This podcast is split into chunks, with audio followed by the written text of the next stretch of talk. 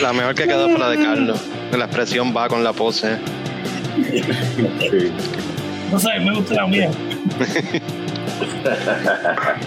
Bueno, hoy es el lunes 27 de junio, lo cual significa, ay, son las 8 de la noche en Puerto Rico, lo cual significa que ya estamos live por Facebook y por YouTube. Eh, así que habiendo dicho eso, que comience el espectáculo. Pon la musiquita en lo que la gente aparece.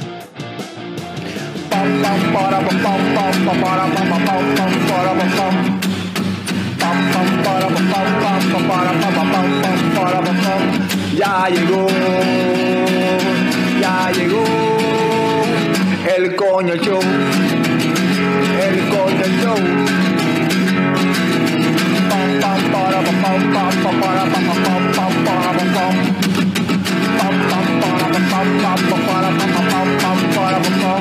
Ya llegó, ya llegó el coño show, el coño show, el coño show, el coño show. ¡Wow! Saludos y bienvenidos a todos los coñistas y coño escuchas que decidieron darle play bien Duro. a otro episodio del podcast más tecato del futuro, coño, el show. Mi nombre es Carlos Ortiz, custodio de Leche Coco Productions y me acompañan el símbolo sexual sexy de Leche Coco Productions, Frank the Tank. Guapa. Y eh, por ahí en esa misma dirección tenemos al cofundador de Leche Coco Productions, Héctor Tomás Picón, Tomer. Tomer. Escucho. Tomer.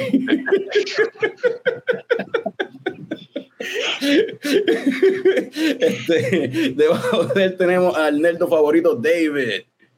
Lague. Y debajo de mí tenemos al wrestling fan que más sabe de películas, Norbert. Norbert. Salud, salud.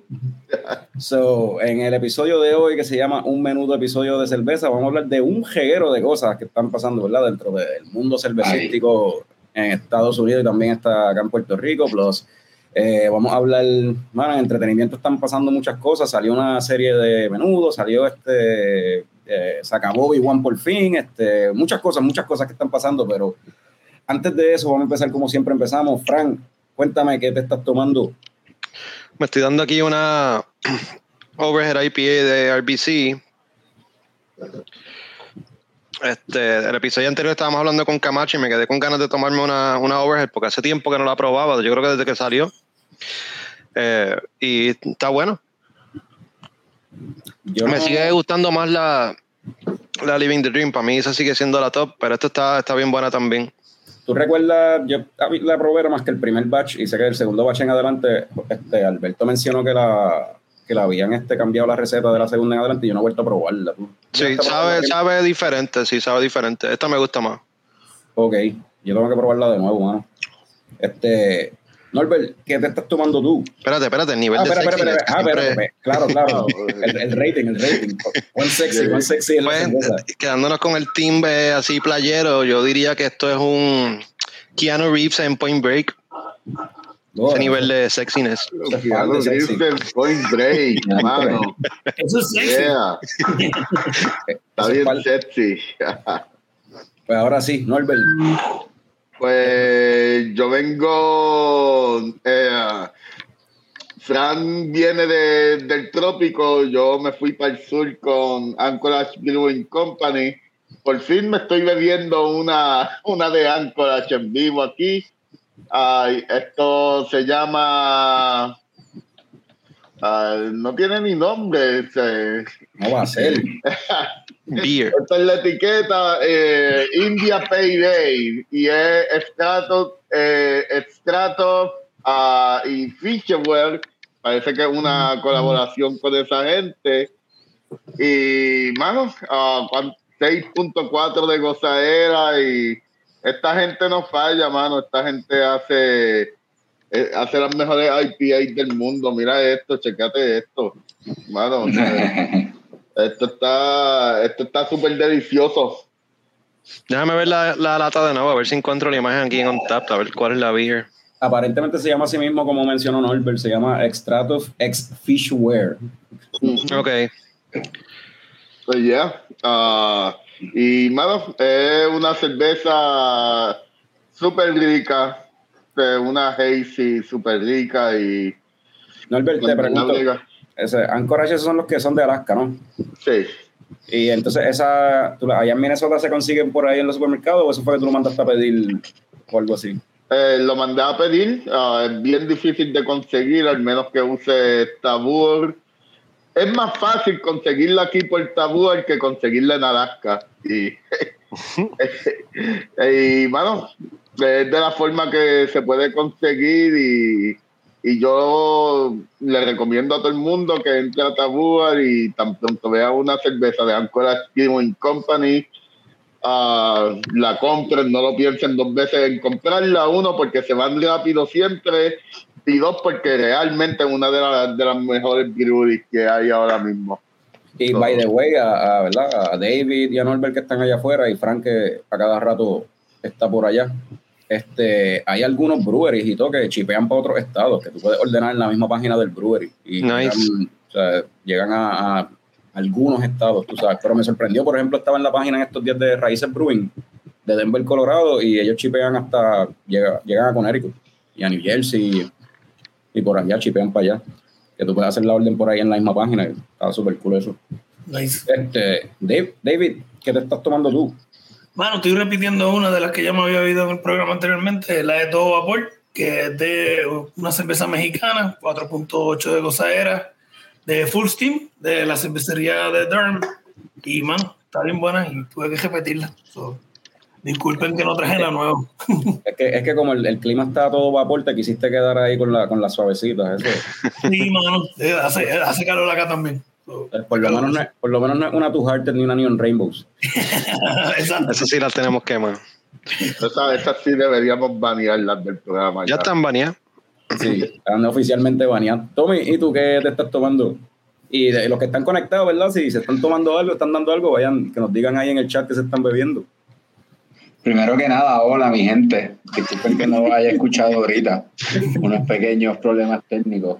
Eh, yo me estoy tomando aquí eh, de Terrapin, unas Obsecution. Eh, tiene Wario, el Chinooks, 5 amarillo, Cascade, Centennial, ¿verdad? Eh, eh, ¿Cuánto es el de esto? Lo vi por ahí. Eh, 7.3. Eh, está bien intensa en el jopeo. No es de mi gusto. Eh, ¿Tú recuerdas haber bebido esa cerveza antes, antes cuando Terrapin se recibía aquí constantemente, antes de que volviera ahora? y sí, probablemente pensé lo mismo, no es de mi gusto. Yo, yo estoy al revés. A mí me gustaba más antes, ahora la probé de nuevo y no sé por qué, como que no me, no me encanta tanto como, como, como Pues, antes. o sea, vamos, antes me, eh, puedo pensar que a lo mejor antes me gustaba menos porque pues poco a poco, ¿verdad? Se debe, a través de los años, pues uno va adquiriendo ciertos gustos, ¿verdad? Eh, según lo que va probando. Eh, pero sí, no es una cerveza de mi gusto y pues salud, mi gente. Salud. Este, por ahí están reclamando. Carlos. Ajá.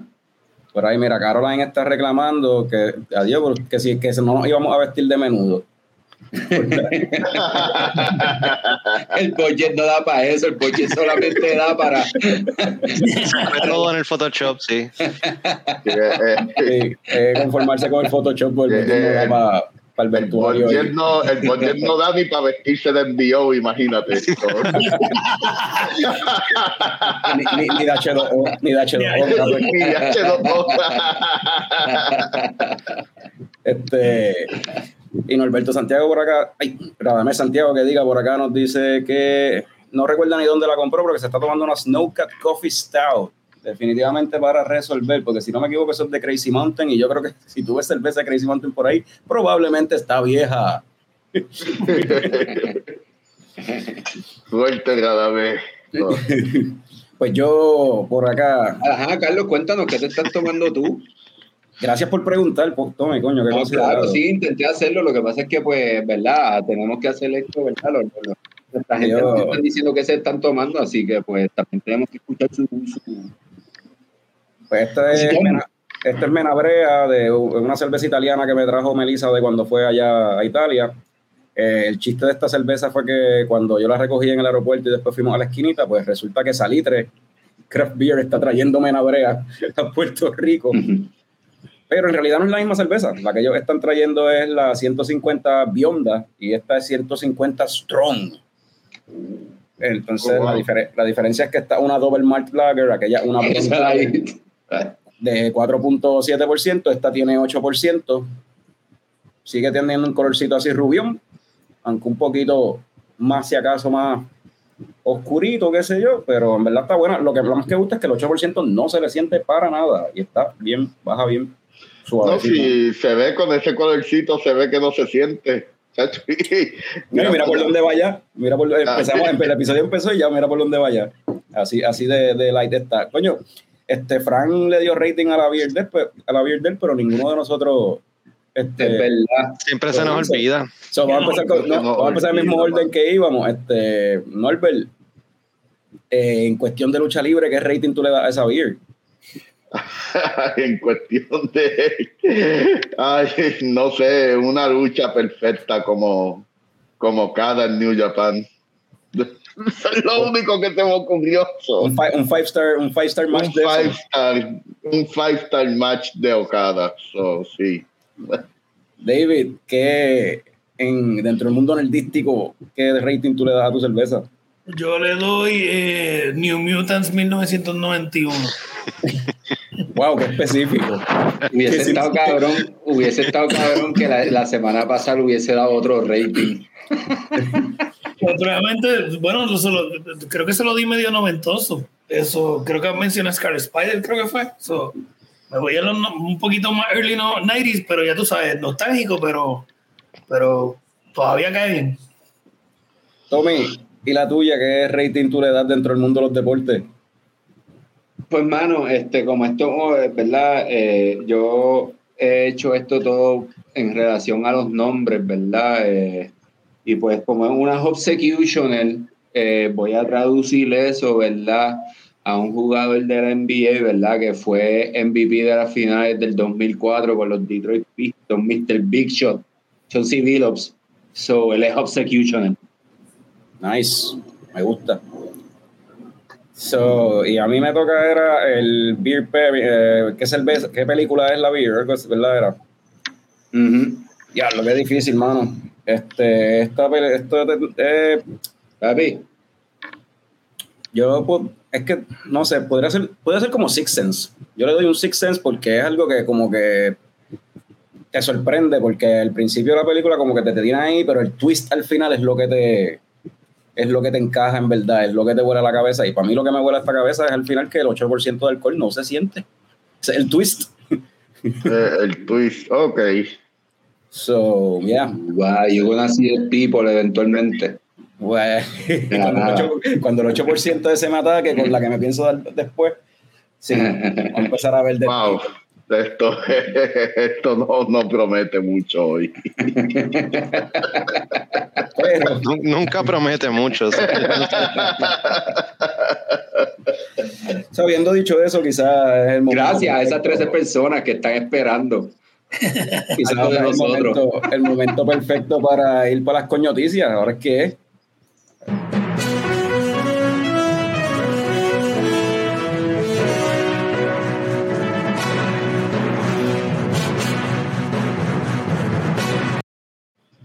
En noticias de Coming Soon, una nueva marca de cervezas puertorriqueña está a la vuelta de la esquina. The Ale Foundry, marca de nuestro amigo Arturo Ferrer de Breaking News Beer and Coffee, anunció que este 8 de julio estará lanzando su primera cerveza comercial en Taberna Boricua.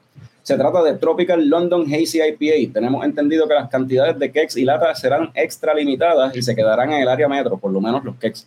Habiendo dicho eso, sigan la cuenta de Ale Foundry Salitre Craft Beer en Instagram para que estén pendientes a más detalles de dónde podrán conseguir estas cervezas una vez estén a la venta para que no se queden sin probarla. Arturo, ¿verdad? Es uno de los homebrewers más duros que he conocido en Puerto Rico y estoy seguro que la beer va a ser un palo.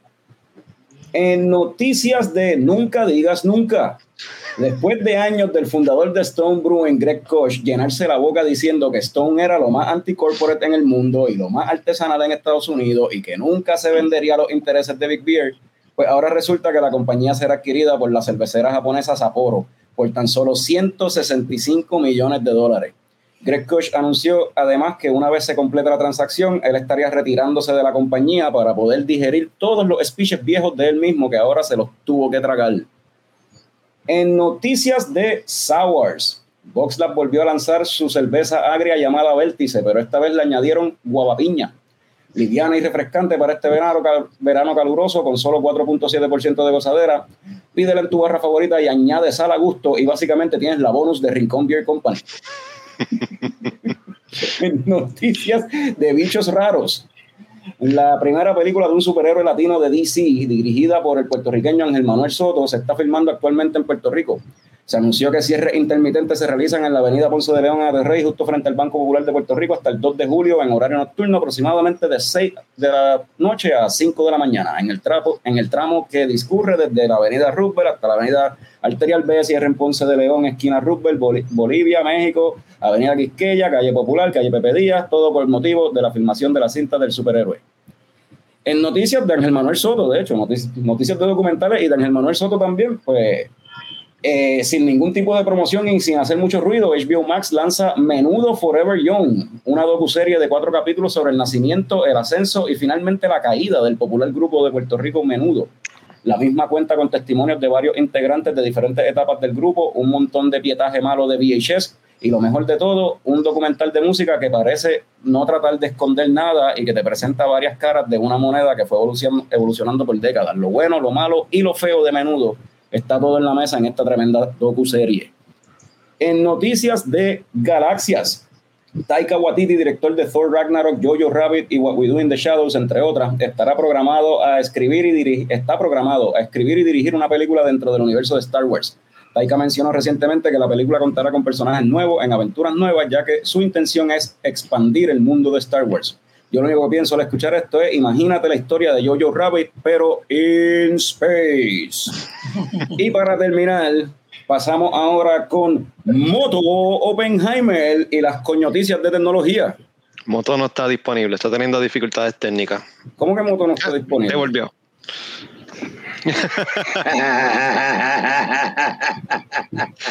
llegué, llegué, llegué. Los muchachos dicen que no hay dinero para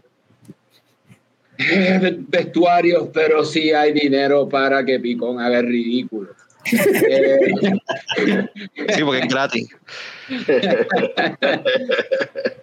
Mi gente, vengo a traerles una noticia bien importante de tecnología, ¿verdad? Eh, en el estado de Mississippi, una persona, ¿verdad?, está siendo sentenciada a la vida en la cárcel por poseer dos onzas de marihuana, exactamente 2.10 onzas de marihuana. El problema de esto es verdad que estamos en un momento donde eh, todas estas personas, ¿verdad?, que están eh, siendo acusadas por estos casos, están saliendo libres por programas como The Last Man Project y esas cosas. El estado de Mississippi, esta persona, ¿verdad?, este, eh, fue sentenciada en el 2019 por este caso, eh, apeló al Tribunal Supremo y el Tribunal Supremo de Mississippi acaba de objetar la sentencia. Esta persona va a pasar la vida en la cárcel sin posibilidad a libertad. Eh, esa es la noticia, mi gente, pero eh, antes de irme, ¿verdad? Eh, quiero, decir, quiero darles un chistecito corto, ¿verdad? quiero, quiero, hacerle un chiste, ¿verdad? Este chiste me lo envió el cofundador de Leche Coco Production, ¿verdad? Tommy. El chiste dice, ¿verdad? Este, está este, esta persona caminando por la calle y alguien le pregunta, mira, este, ¿y a qué tú te dedicas? Yo soy el rockero. Wow, ¿cantas o tocas guitarra en la banda? No, junto a las rocas y las vendo. Ay, Dios. What the Ay, fuck, Dios. mano?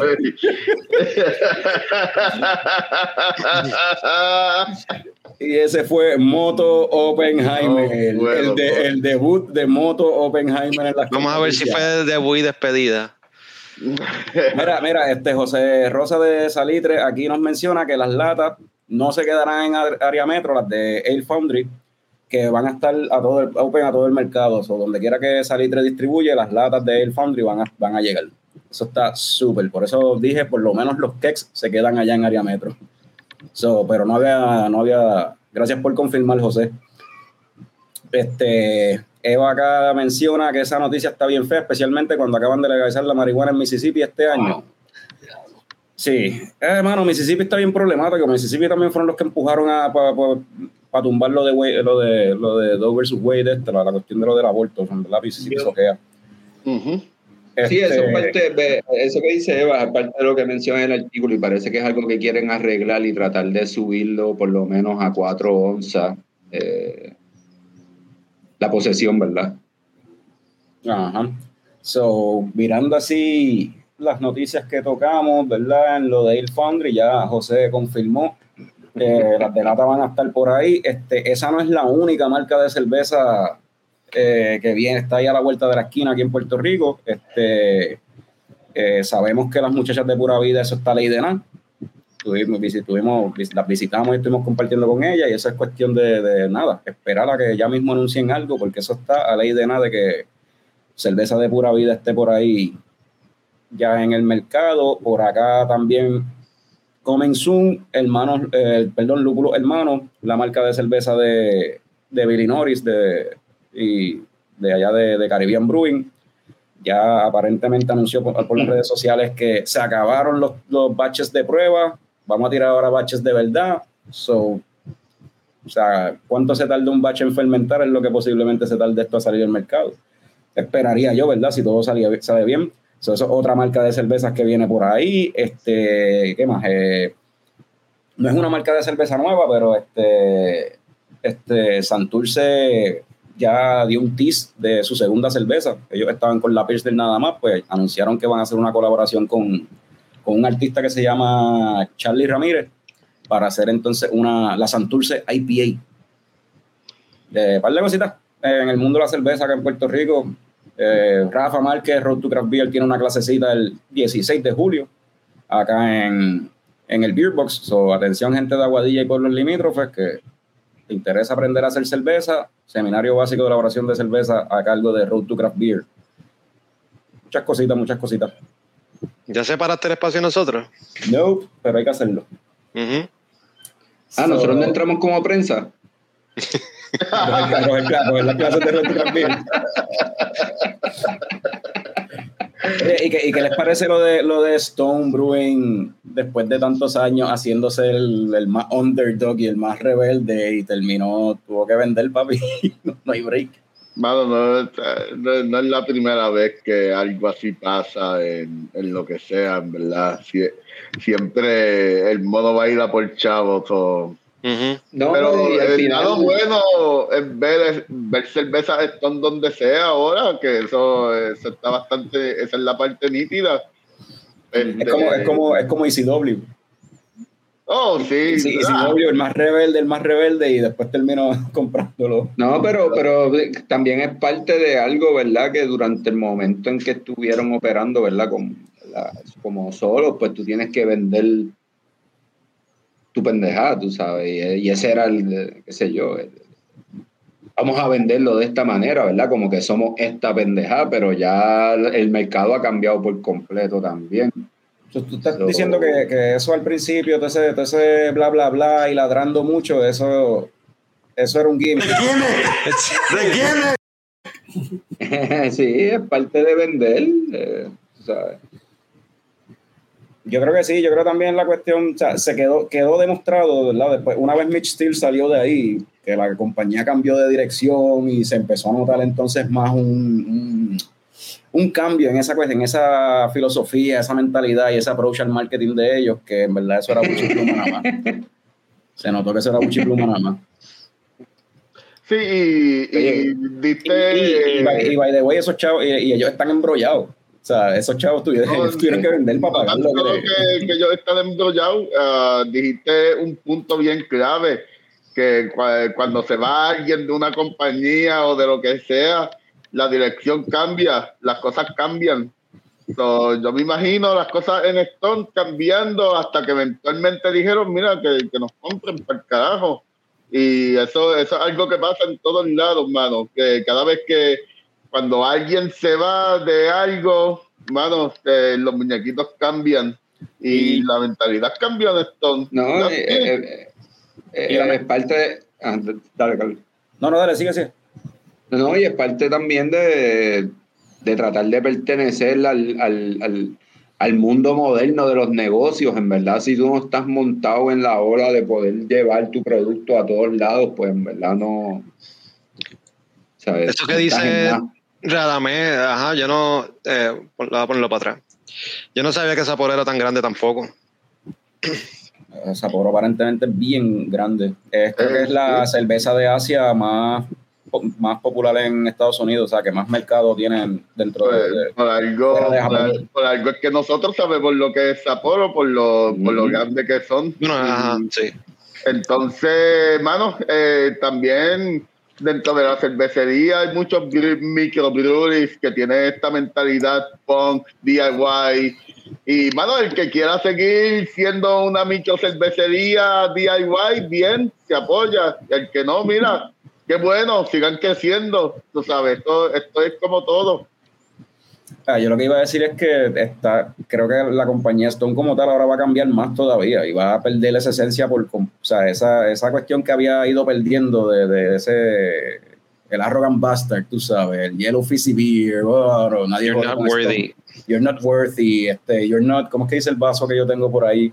Eh, algo ahí de que you're too cheap, como que no es que no es que no te guste, es que eres muy maceta, algo así, como que tú no algo así. Anyway, toda esa cuestión, eso se va a acabar, va por completo, porque Greg Koch se va de la compañía también. Y él lo que dijo es como que, mano, yo me tengo que ir porque por el futuro de la compañía, en verdad, yo no cuadro con lo que va a pasar aquí. O sea, ya esto ya no, ya esto no es mío, ya esto no va a ser la mentalidad que Sí, la visión va a ser diferente. Pero, viste, también hay a- a- a- eh, eh, la parte del dinero también es bien importante porque, ¿sabes? Eh, eh, ellos muy bien pueden ser bien así como, ¿verdad? Como lo intentaron vender durante todos estos años, ¿verdad? De ser bien rebeldes y ser bien, bien únicos, auténticos o lo que sea y decir, pues mira, ¿sabes qué? Dejamos la cervecera y no hay más Stone y esto es de nosotros y nadie nos los va a quitar y pues por el carajo pero tampoco porque pues por lo que tú dijiste pues están pelados y necesitan pagar demandas y jodiendas que deben por ahí Sí, sí, Sí, gente, si gente prestados. cerrar operaciones y volverse parte de Big Beer, pues ni modo, ajá. Sí, lo que pasa es que es eso, lo que, los, los préstamos esos que habían cogido y pues para expandir bien gigantemente y no se, y no se dio esa, esa expansión mundial que ellos tenían planificada. Este, Y yo creo que ya la industria cervecera ha llegado a un punto que, que va a pasar, lo, lo que va a pasar, que de aquí a, a un año vamos a decir, ah, no, me gustaba más la Arrogant Bastard, me gustaba Stone cuando hacían la Arrogant Bastard. Eso es como decir, me gustaba más esta banda, pa- el, el primer disco es el mejor de ellos, me gustaba más esta banda para ese tiempo. So, sí, Sí. es lo, es lo mismo. eso iba a pasar, es verdad. que Mira, y- la industria cervecera está creciendo y eso iba a pasar. Yo iba a decir Seguro. esto mismo que, por la línea que dice aquí Ra- Radame, que a, a ver qué acuerdo hace, pero quién no dice que crea algo nuevo. Eso mismo yo iba a mencionar que Mitch Steele cuando se fue de Stone fue, se fue para Atlanta y fundó este, una cervecera allá. Este, que se me. Yo he ido dos veces y se me olvidó el nombre. Anyway, New Realm. Hizo New Realm allá en Atlanta. So, ¿quién? Eso no. Who knows? Maybe ahora este tipo, Greg Kush, venga y invierta chavo y monta una cervecera más pequeña en otro lado. Es bien, es posible que eso suceda. Um, so, ¿te iba a decir algo, Tommy? no que después de todos esos chavos para qué carajo yo quiero montar otra cervecera y empezar todo este proceso otra vez de demanda y jodienda y querer crecer y estar pelado y Bu- Bueno, papi, al menos que quieras hacer un, una micro bien chilling, un taproom bien chilling, pequeño. Bueno, eh, Eh, hacer algo para ser chavo, porque el tipo. Esa es la pendeja, pequeño no va a hacerlo. O sea, mi Steel salió de ahí a hacer lo mismo y New Realm es una cervecera bastante reconocida en ese área. So, una persona que ya está eh, como que en ese aire no va a caer a hacer la cervecera aquí en, en Maricao, ¿sabes? Pero, pero no, no, es, que, es que No, algo así, pero- No, no, Y si, y, y si él con esos chavos quiere mudarse a Maricao y hacer el microbrewery, y comprar- y hacer- hacerlo en terreno marítimo de gente. no está bien lo que estoy Eh, en terreno marítimo, de expropiar, de expropiar a una gente ahí pobre, mandar- ma- mandarlo para una variada súper lejos en, en la playa y, y pagar, no pagar taxes en Puerto Rico, papi. Y vivir en el paraíso y todos vamos a estar felices bebiendo esas cervecitas tropicales. No, pero entonces la excusa es vivir en el paraíso, no hacer una cervecera. Ese es el gimmick. Ese es el gimmick.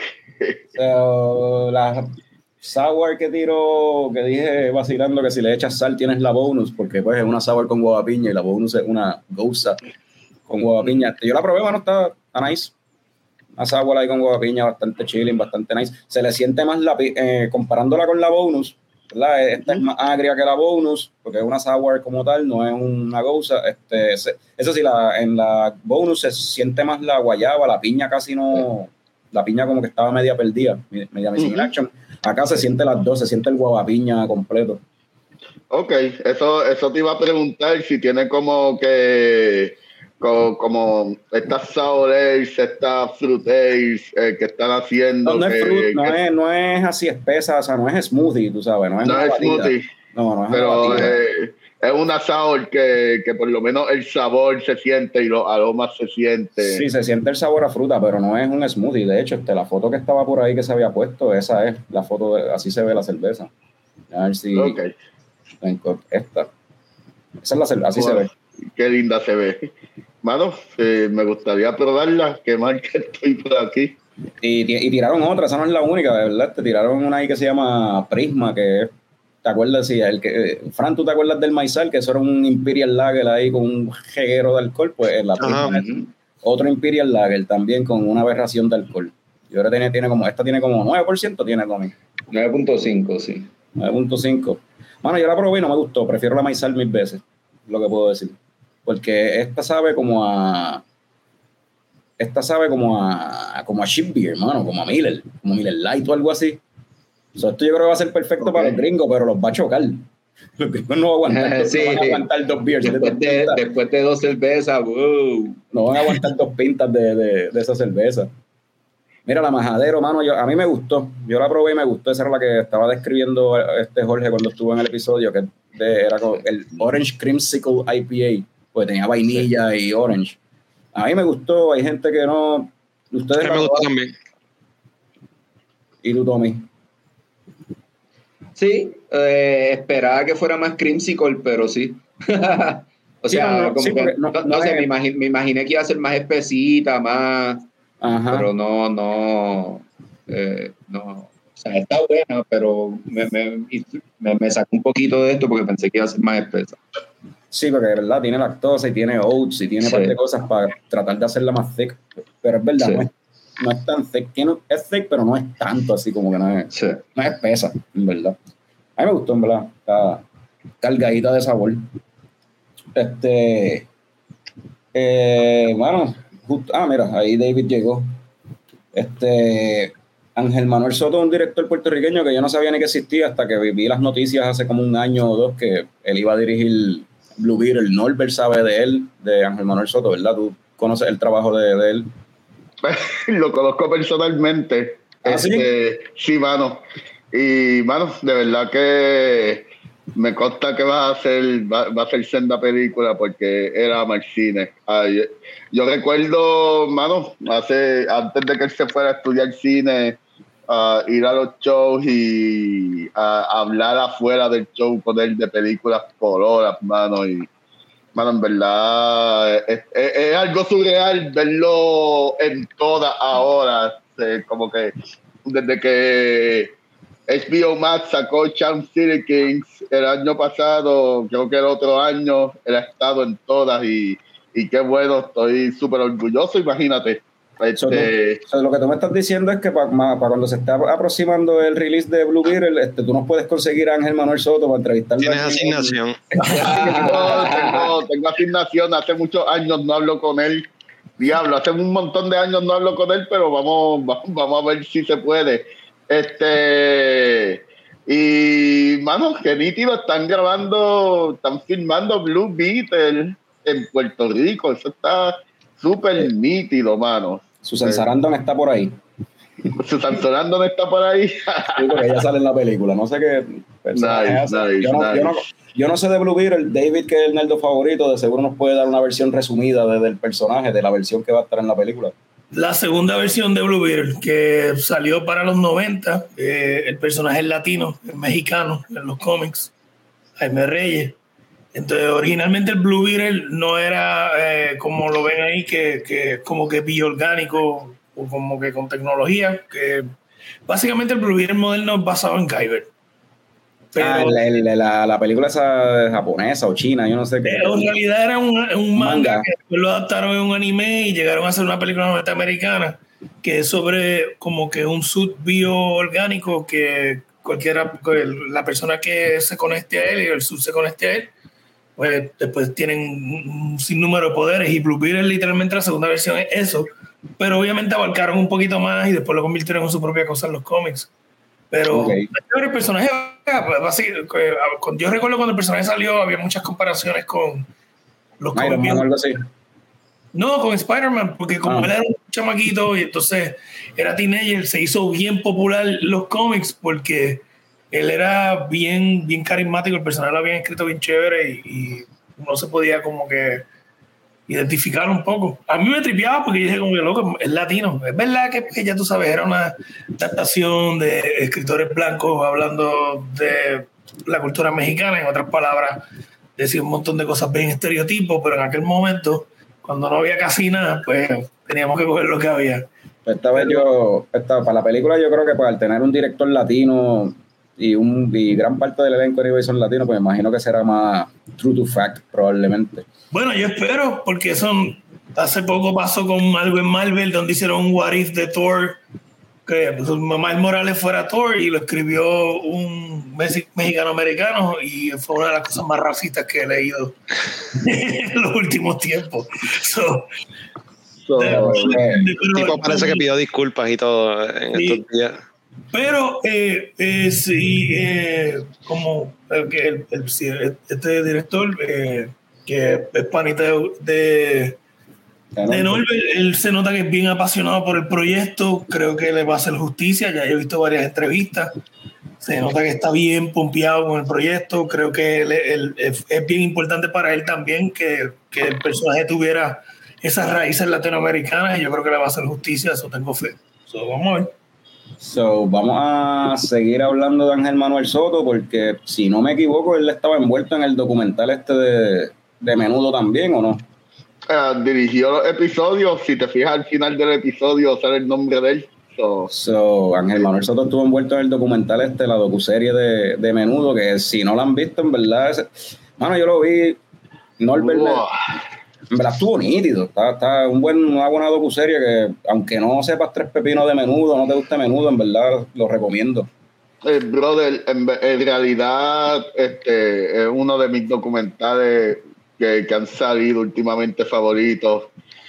Hermano, eh, es, al- es algo que tienen que tienen que ver los cuatro episodios. Yo, yo los vi en una noche. Yo iba a ver dos episodios nada más, los vi todos en una noche.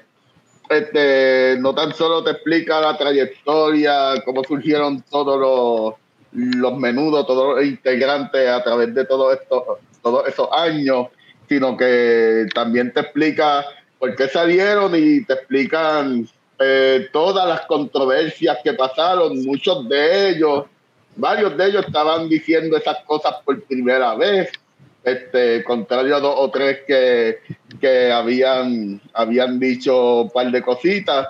Y es una cosa que, que tú te vas a fijar, backstage menudo era una cosa horrible, en verdad. Este, y como dijo uno de ellos, de algo horrible surgió, eh, surgió un legado súper nítido. Pero pues que eh, ya para el tercer episodio es bien pesado. Ah, me recuerda a la película Boogie Nights. Al principio de la película todo empieza súper glamuroso y, y súper lindo.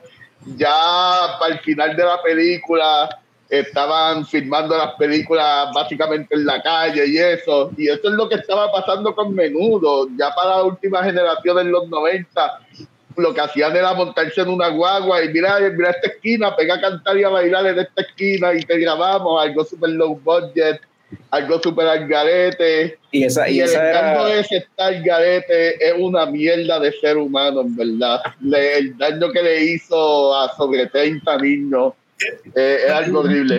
Eh, o sea, que tocan, porque yo, me- yo no, no he visto el documental, eh, me enteré por ustedes y lo veré en estos días, definitivo. Pero yo me recuerdo de eso en Carmen Jové, la gran controversia de, de lo que había pasado en menudo, que recuerdo que tenía que ver que, ¿cómo es que se llamaba? El, el- Edgardo Díaz. Edgardo Díaz. había abusado de ellos sexualmente y se había aprovechado de todo. No, no tan solo él, él tenía, él tenía su corillo de, de hombres que le gustaba abusar de ellos.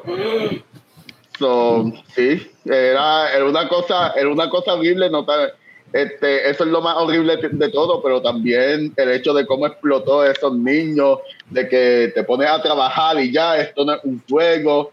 Eh, cada vez que uno ya llegaba a los 14, a los 15 años, no podía cantar como un niño, se le salió un gallito y Edgardo lo humillaba.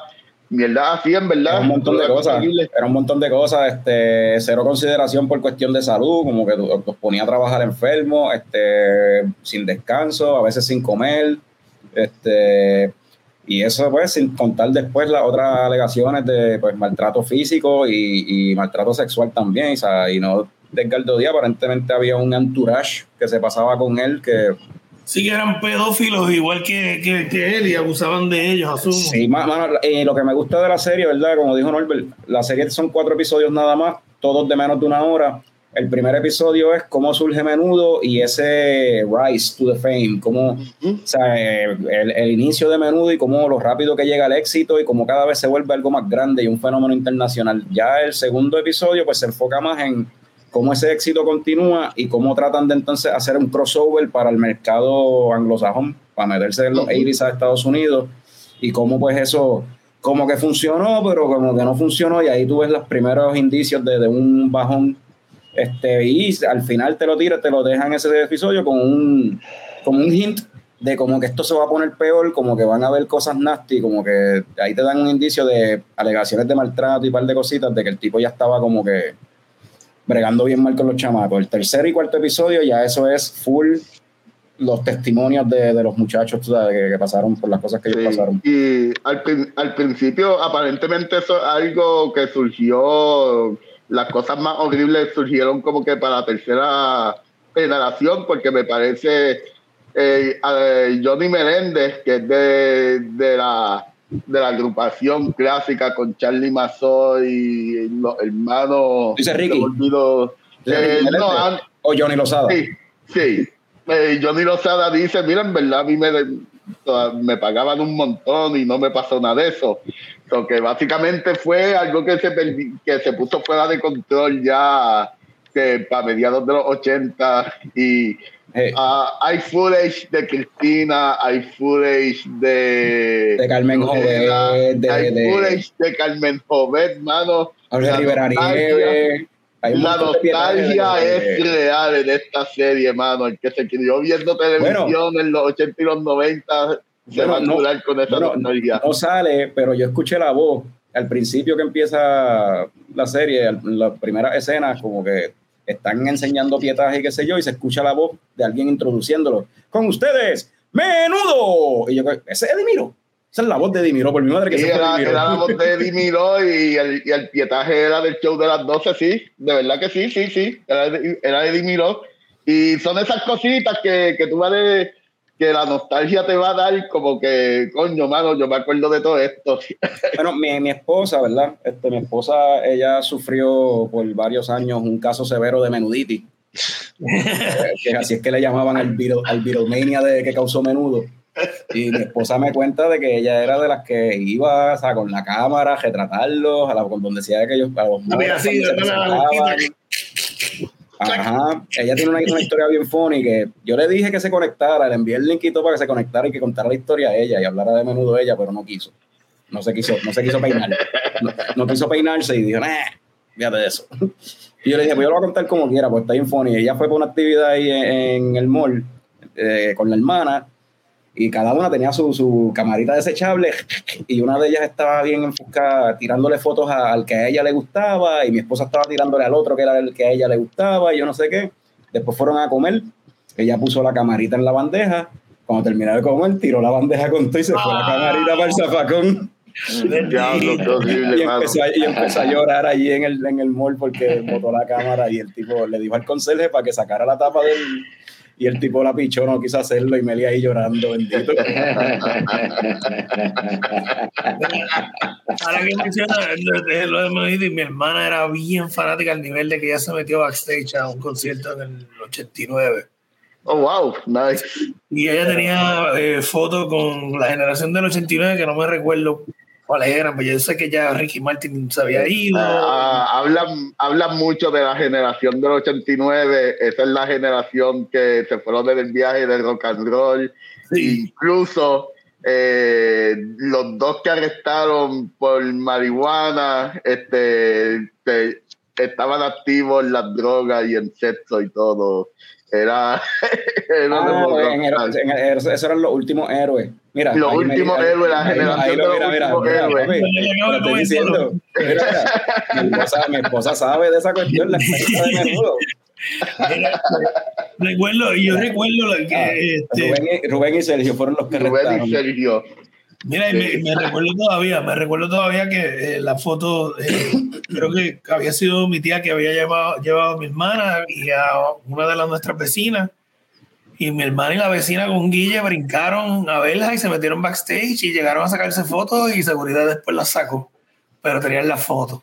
Eso que eso es lo Oye, oye, Frank, y tú tienes una historia, la novia tuya también te está haciendo una historia el otro día. ¿Te acuerdas cómo era lo que le pasó?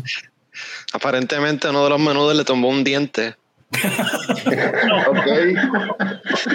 Eh, ¿Cómo fue eso, Fran? ¿Por qué- Bueno, debería estar ella para hacer el cuento aquí, pero Porque eso no está en el documental. Eh, Eva, explícalo en el chat o entra al podcast.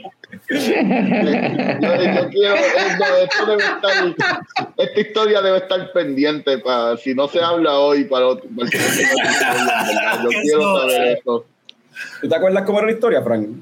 Bueno, creo que ella tenía como nueve años. eh, eh, eh, tenía los dientes de leche todavía y parece que dio la mala pata que en ese momento se le, se le cayó una muela o algo y en ese momento se encontró con uno de los menudos y, y pues pasó el pasme que tenía toda la, la boca llena de sangre y la muela pues se le había caído.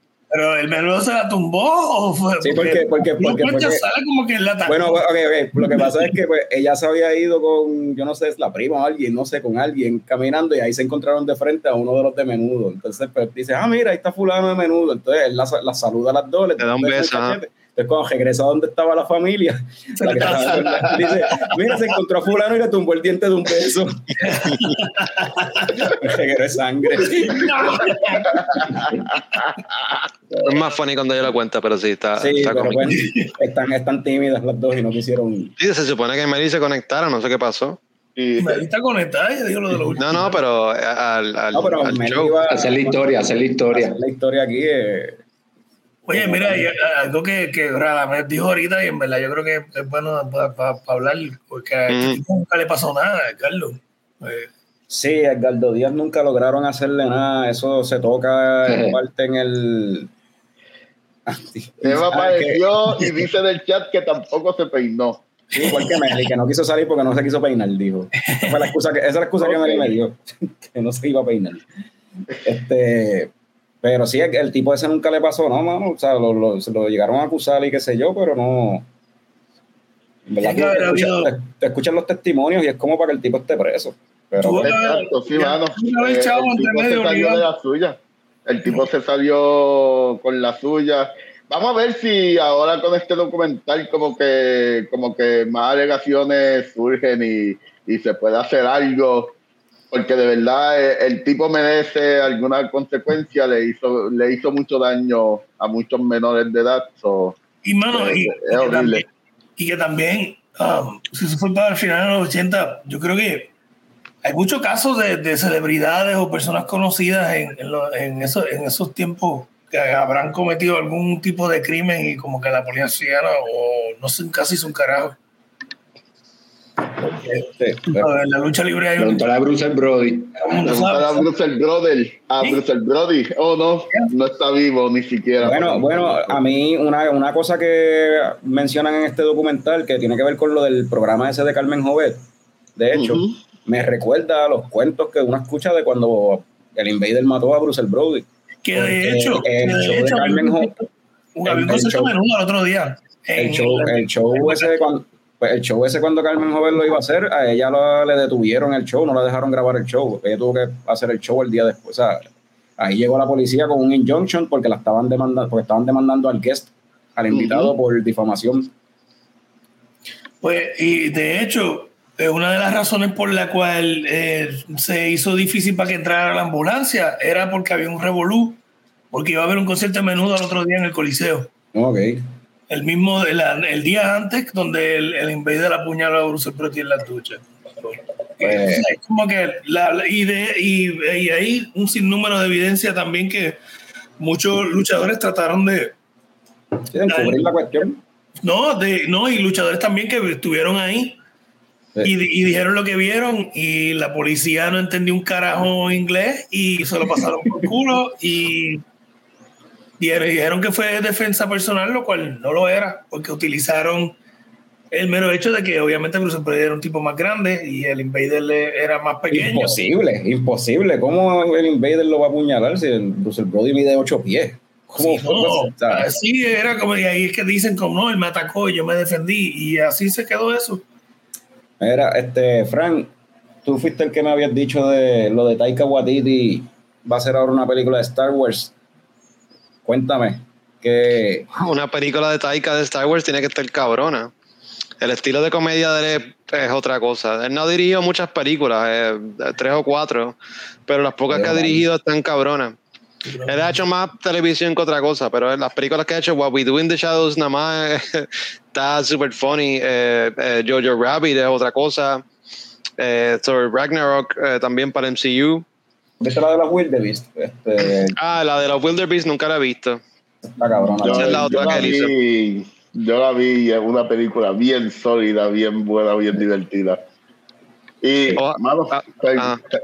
Haciendo Star Wars, mano, yo, yo lo voy a recibir súper bien, de verdad. Y ya ha hecho Eso. algo similar así del espacio, ¿verdad? Con, con Thor Ragnarok so, Y ahora viene la de Love and Thunder, que y la de Love and Thunder. Ojalá la de Star Wars se dé. Estaba viendo aquí en IMDb que está, bueno, aunque no es un buen source, pero está eh, pautada para el 2025.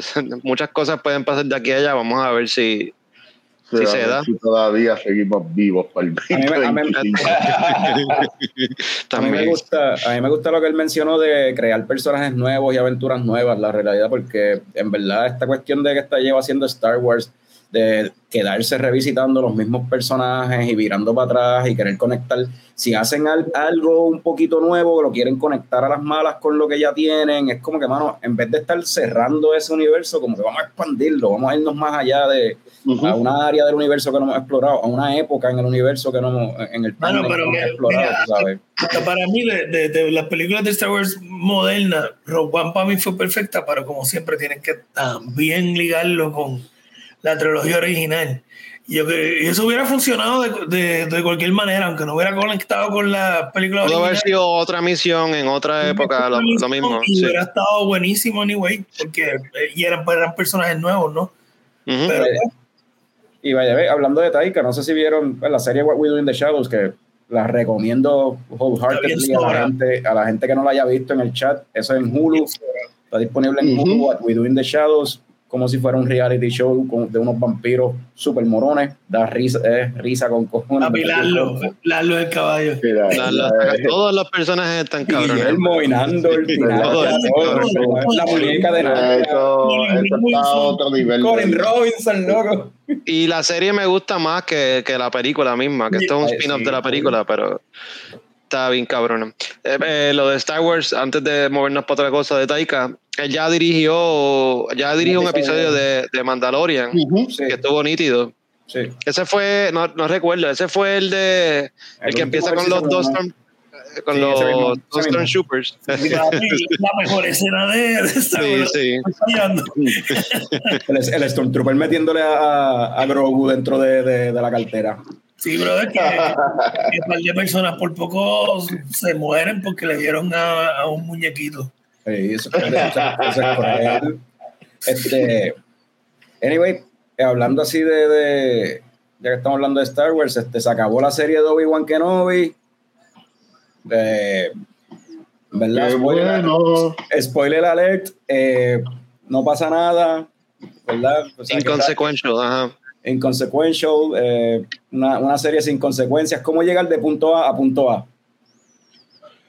Yo creo que eso se sabía.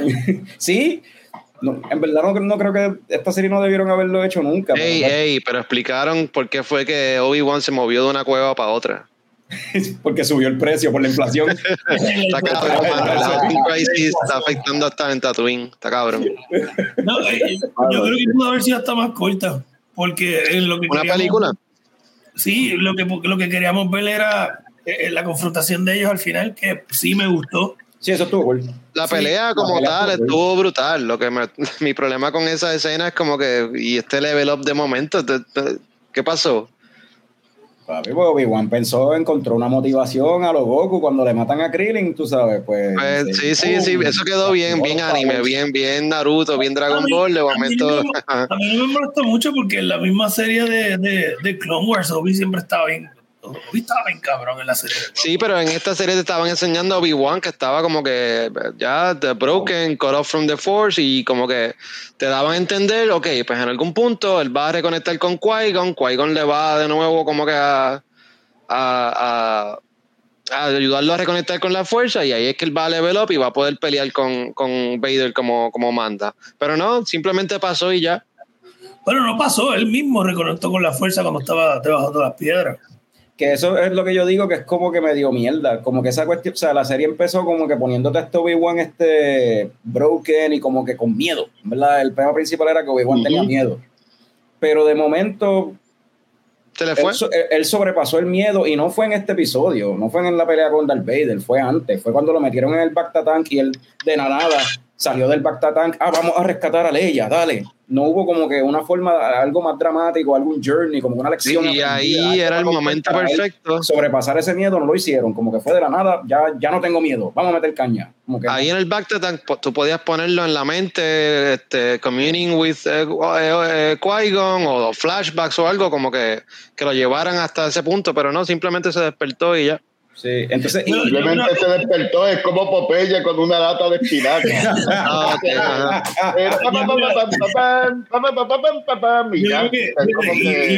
Y ahora que tú mencionas eso, eh, Frank, yo creo que sí que, que o por lo menos un, una línea de diálogo de qui hubiera, le hubiera dado un poquito más peso a esa parte, porque entonces como que espérate, está, ya está empezando a reconectar, ¿verdad?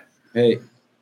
El- Yo encontré un poquito bien de más cuando Qui-Gon salió ya lo último, y yo como que diablo. Ah, diablo, ¿verdad? Que. Qui-Gon tiene que salir, ponlo, ponlo, ponlo un momentito. sí, Ah, ya para ya. qué, ya para qué, ya Lo encontré como que hace, bien- Como que- bien fanservice y yo creo que ese es el problema de todas estas series.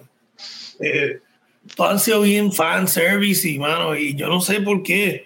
No nos den lo que queramos. Y- la serie, la serie pudo haber sido mucho mejor porque podían dar Qui-Gon. La gente quería Qui-Gon, podían dar Qui-Gon, pero usarlo para la- dentro de la historia, para algo que fucking llevara la- el, el- el journey. de- o sea, al no usarlo y hacer esto de como que, como dice Norbert, lo de Popeye, pues, es llegar de punto A a punto A, que era lo que tenían que hacer, pero yo pensé que con lo de que Obi-Wan tenía miedo, ese era un journey que íbamos a ver del personaje. Mano, Sí, el lo íbamos a ver. mierda. El Que lo queríamos, porque, porque la realidad es, es que también el problema es que nosotros no subimos las expectativas nosotros mismos. Esto es lo que pasa ahora. Sí, esperamos cosas buenas y nos encojonamos cuando nos dan mierda, es verdad. Sí, eh, no, no, no, no, a, mí, a, mí, a mí, en verdad, a mí lo que, me, lo que me pasa es que a veces yo, yo me creo escritor y pienso que puedo escribir algo mejor. Pues hermano, la verdad es que sí, a veces uno piensa eso porque es que lo que Pero tiras es mierda. Pero no piensa eso por expectativa, porque la realidad, ninguno de nosotros aquí somos escritores. seguro que no podemos hacer nada mejor. Porque Pero y eso de Riva, cabrón. Eso sí que fue mala mía, mala mía. Hay una cosa bien nítida escrita, ¿verdad? Se llama eh, Capitán Cerveza. Lo pueden chequear en nuestro Ah, episodio. Bueno, ajá, Para que exacto. vean- Es cómo nuestro talento de escritores, ¿verdad? Y cómo Es verdad. Esos sketches la habilidad bien cabrona de desarrollar historias, no, personajes Es verdad. Mira, creatividad hay. especiales pero en la la creatividad, la creatividad no significa. Sí, creatividad y lo que no hay es talento, exacto. Mira, Bueno, la creatividad Y ser- hablando de creatividad, hay un, hay, hay, hay un, y hay, hay un TED Talk bien interesante de Taika Waititi en YouTube. Lo pueden ver, es de eso mismo, es de creatividad. Eh, super cool, Radamés, 18 Radamés minutos. dice, Radamés dice que está de acuerdo con Norbert, que a pesar de que quería ver la serie, pues el capítulo se sintió súper forzado y lo mejor fue la pelea, lo demás no dice nada. Yo, lo que yo quería Sí, decir es que mucha- el problema que yo veo que está pasando con esta serie no, no es que el writing es malo, es que se nota que hay mucho editaje. Porque todo esto pasa por diferentes etapas. ¿Me sigue? Qui-Gon siempre estuvo ahí. Es verdad. Sí, que no lo vimos, no lo vimos. Sí, sí, porque, porque Obi-Wan no estaba ready. Esa es la, la que dije. Pero dice, ah, por fin aparece. No, eh, ¿por qué no viniste antes? No Ah, estás sie- listo, eh. Siempre estuve aquí, lo que pasa es que tú no estabas ready para verme. Tú no estabas ready. Como que, ay, Sí, Dios, pero, pero porquería. lo- lo- no sé si entiendo lo que quiero decir, que es que lo más seguro, ok, tenemos esto, no, hay que cambiarle esto porque tenemos que hacer esto, ¿me entiendes? Todo tiene que ver un poco más arriba, vienen y dicen, Sí, son muchas cosas, es verdad. Y eso En verdad, afecta siempre el Y en writing. verdad- y en verdad, el, el- lo, lo que para donde iba, no, creo que fue Frank o Norbert, alguien mencionó arriba, este, toda Riva, esta sí. cuestión al final de lo que estaba haciendo. O sea, Riva debía haber muerto cuando Darth Vader le, la, Sí. la- la apuñaló. Ahí se acabó el personaje ¿Por ya. qué puñeta ella ¿Por fue donde ella Luke? sigue viva? ¿Cómo sabe? ¿Para O sea, qué? ¿qué- ¿Y cómo qué- sabe? Pero vamos a suspension of No, le disbelief. Ah, lo encontró. Why? Papi le dio tiempo de llegar en nave, de, de aguantarse. Y regenerarse. Ajá. No, de ¿Y verdad. para qué? ¿Para qué? Ella no sabía que Luke es hijo de Darth Vader. No, ¿Para qué? Porque no. ella lo quería matar. O sea, no tiene sentido. Como que eso fue algo bien. ¿What? Para mí, para mí, la escena que tuvo con Obi-Wan, donde ella estaba llorando que no pudo salvarlo, eso debió haber sido cuando Vader la derrota. Ajá. Y ella hubiera muerto en los brazos de Obi-Wan. Y Uy, ahí eso le da también como que otro empuje adicional a Obi. Me gusta. ¿Ves? Tú pudiste haber escrito algo mejor. ¿Viste? Que nosotros hemos escrito Capitán Cerveza, David escribía Pollo Man. Aquí hay talento, aquí hay talento, hay creatividad. O sea, Yo- somos yo escritores casi- que se jodan. yo Trabájalo, casi trabájalo, tienes que trabajarlo. No, no, no, ha escrito un par de seguro que blogs. había, que había gente escribiendo eso bien y siempre hay un ejecutivo diciéndole Eh, no quiero que pase esto. Eso es lo que pasa. So, Filoni y Pablo como que no estaban envueltos en nada de esto. No. Y, y, y, y yo creo que también hay, yo creo que hay un miedo interno, no, y esto yo especulando, ¿verdad?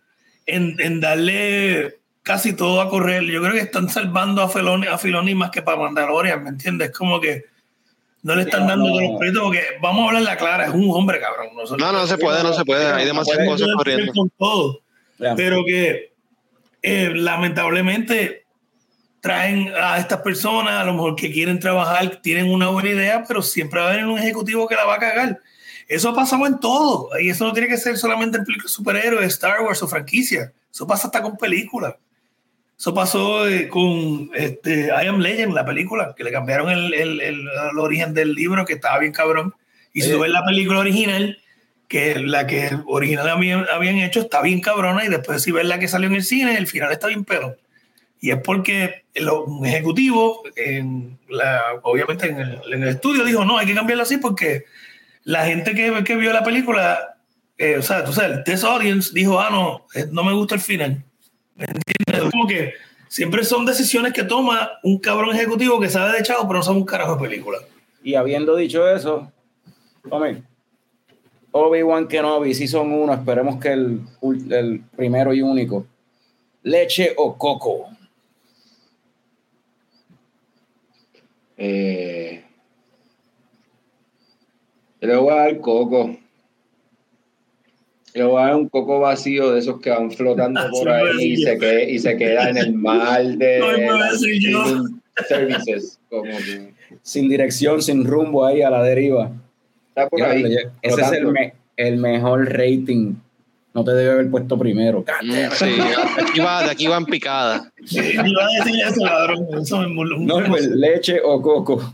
Obi-Wan Kenobi.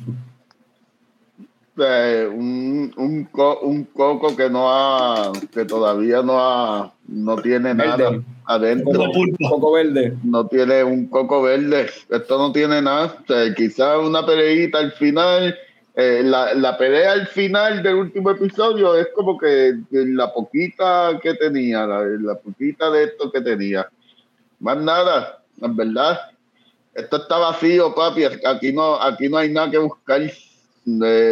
Star Wars debe volver, mira, de- ustedes saben lo que yo sugiero, Star Wars debe volver a esta fase de, de los 80 y 90, cuando no se hacía nada de Star Wars.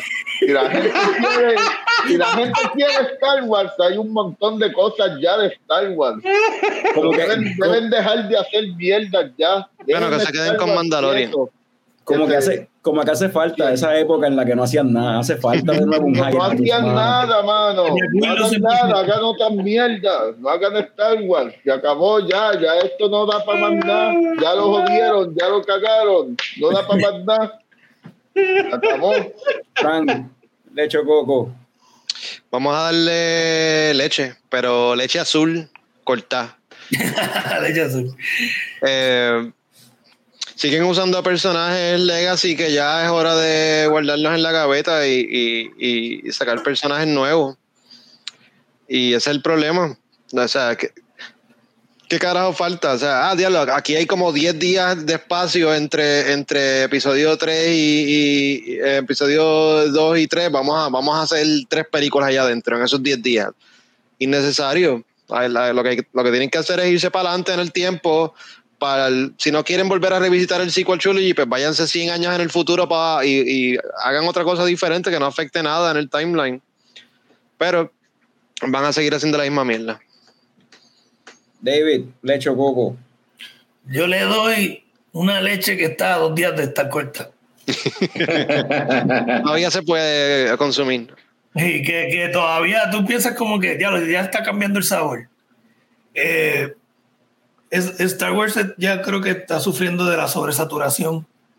Y, y lo mismo pasa con las películas superhéroes, pero las películas superhéroes por lo menos se, como que se, se disfrazan un poquito más porque se trata de un personaje específico, ¿verdad? Entonces en eh, Star Wars ya es como que, que vamos a seguir revisitando, como dijo Frank, vamos a seguir con lo mismo. Yo creo que necesitamos ya algo nuevo. Y algo nuevo es como que vamos a darle un break a Star Wars por un buen rato. Y si quieren, dejemos Mandalorian nada más, que ha sido la serie exitosa, Ujú. que es la que todo el mundo quiere ver. Y puedes seguir narrando ese, ese tiempo en Star Wars a través de Mandalorian.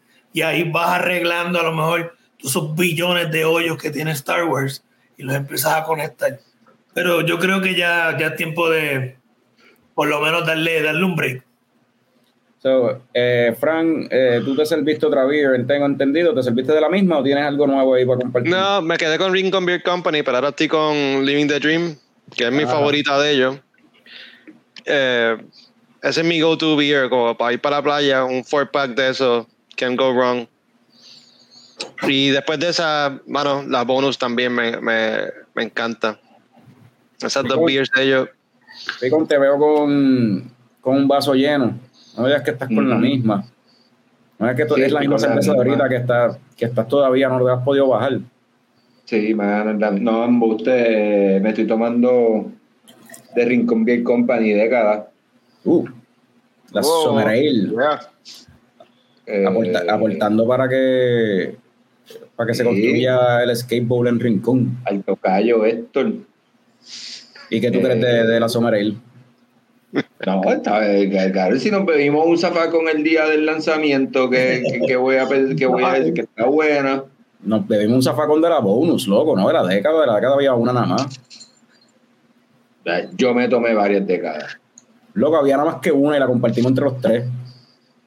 La bonus era la que. El, lanza- el lanzamiento fue de la bonus, no de la década. Carlos, Carlos, yo me tomé varias. Está bien, está bien. Norbert, ¿tú le estás tomando algo?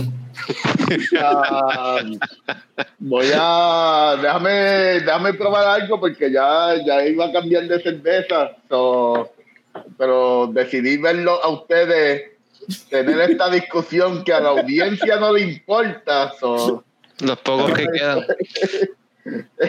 los pocos que quedan déjame turn over un ratito esto es, esto es 903 una, una de las mejores que yo he descubierto que hace este tipo de cerveza.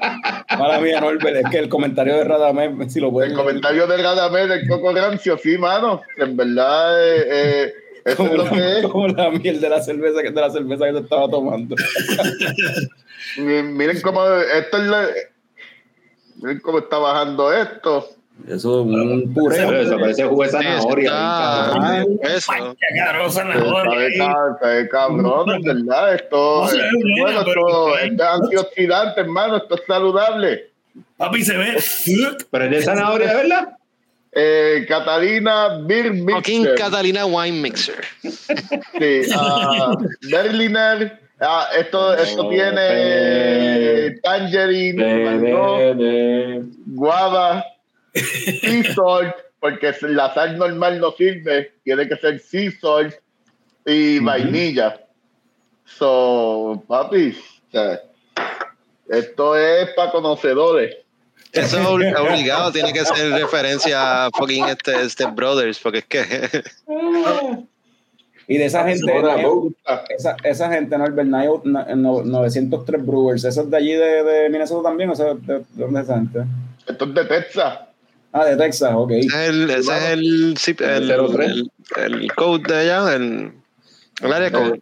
Me imagino, no, no sé por qué se llama 903, pero en verdad hacen unos inventos bien nítidos para el que le guste este tipo de cerveza, este tipo de, ah, de Berliner Weiss. So, a mí me gustan, yo me las voy a seguir bebiendo. Este, pues. ¿qué Carlos. para.? Ah, ¿Qué te estás tomando? ah, sí, sí. Su- lo, el sudor que me baja así por encima del bigote, mano. Sí, chacho, hace jato, ajá. Eh, nada, tenía esto por ahí en la nevera.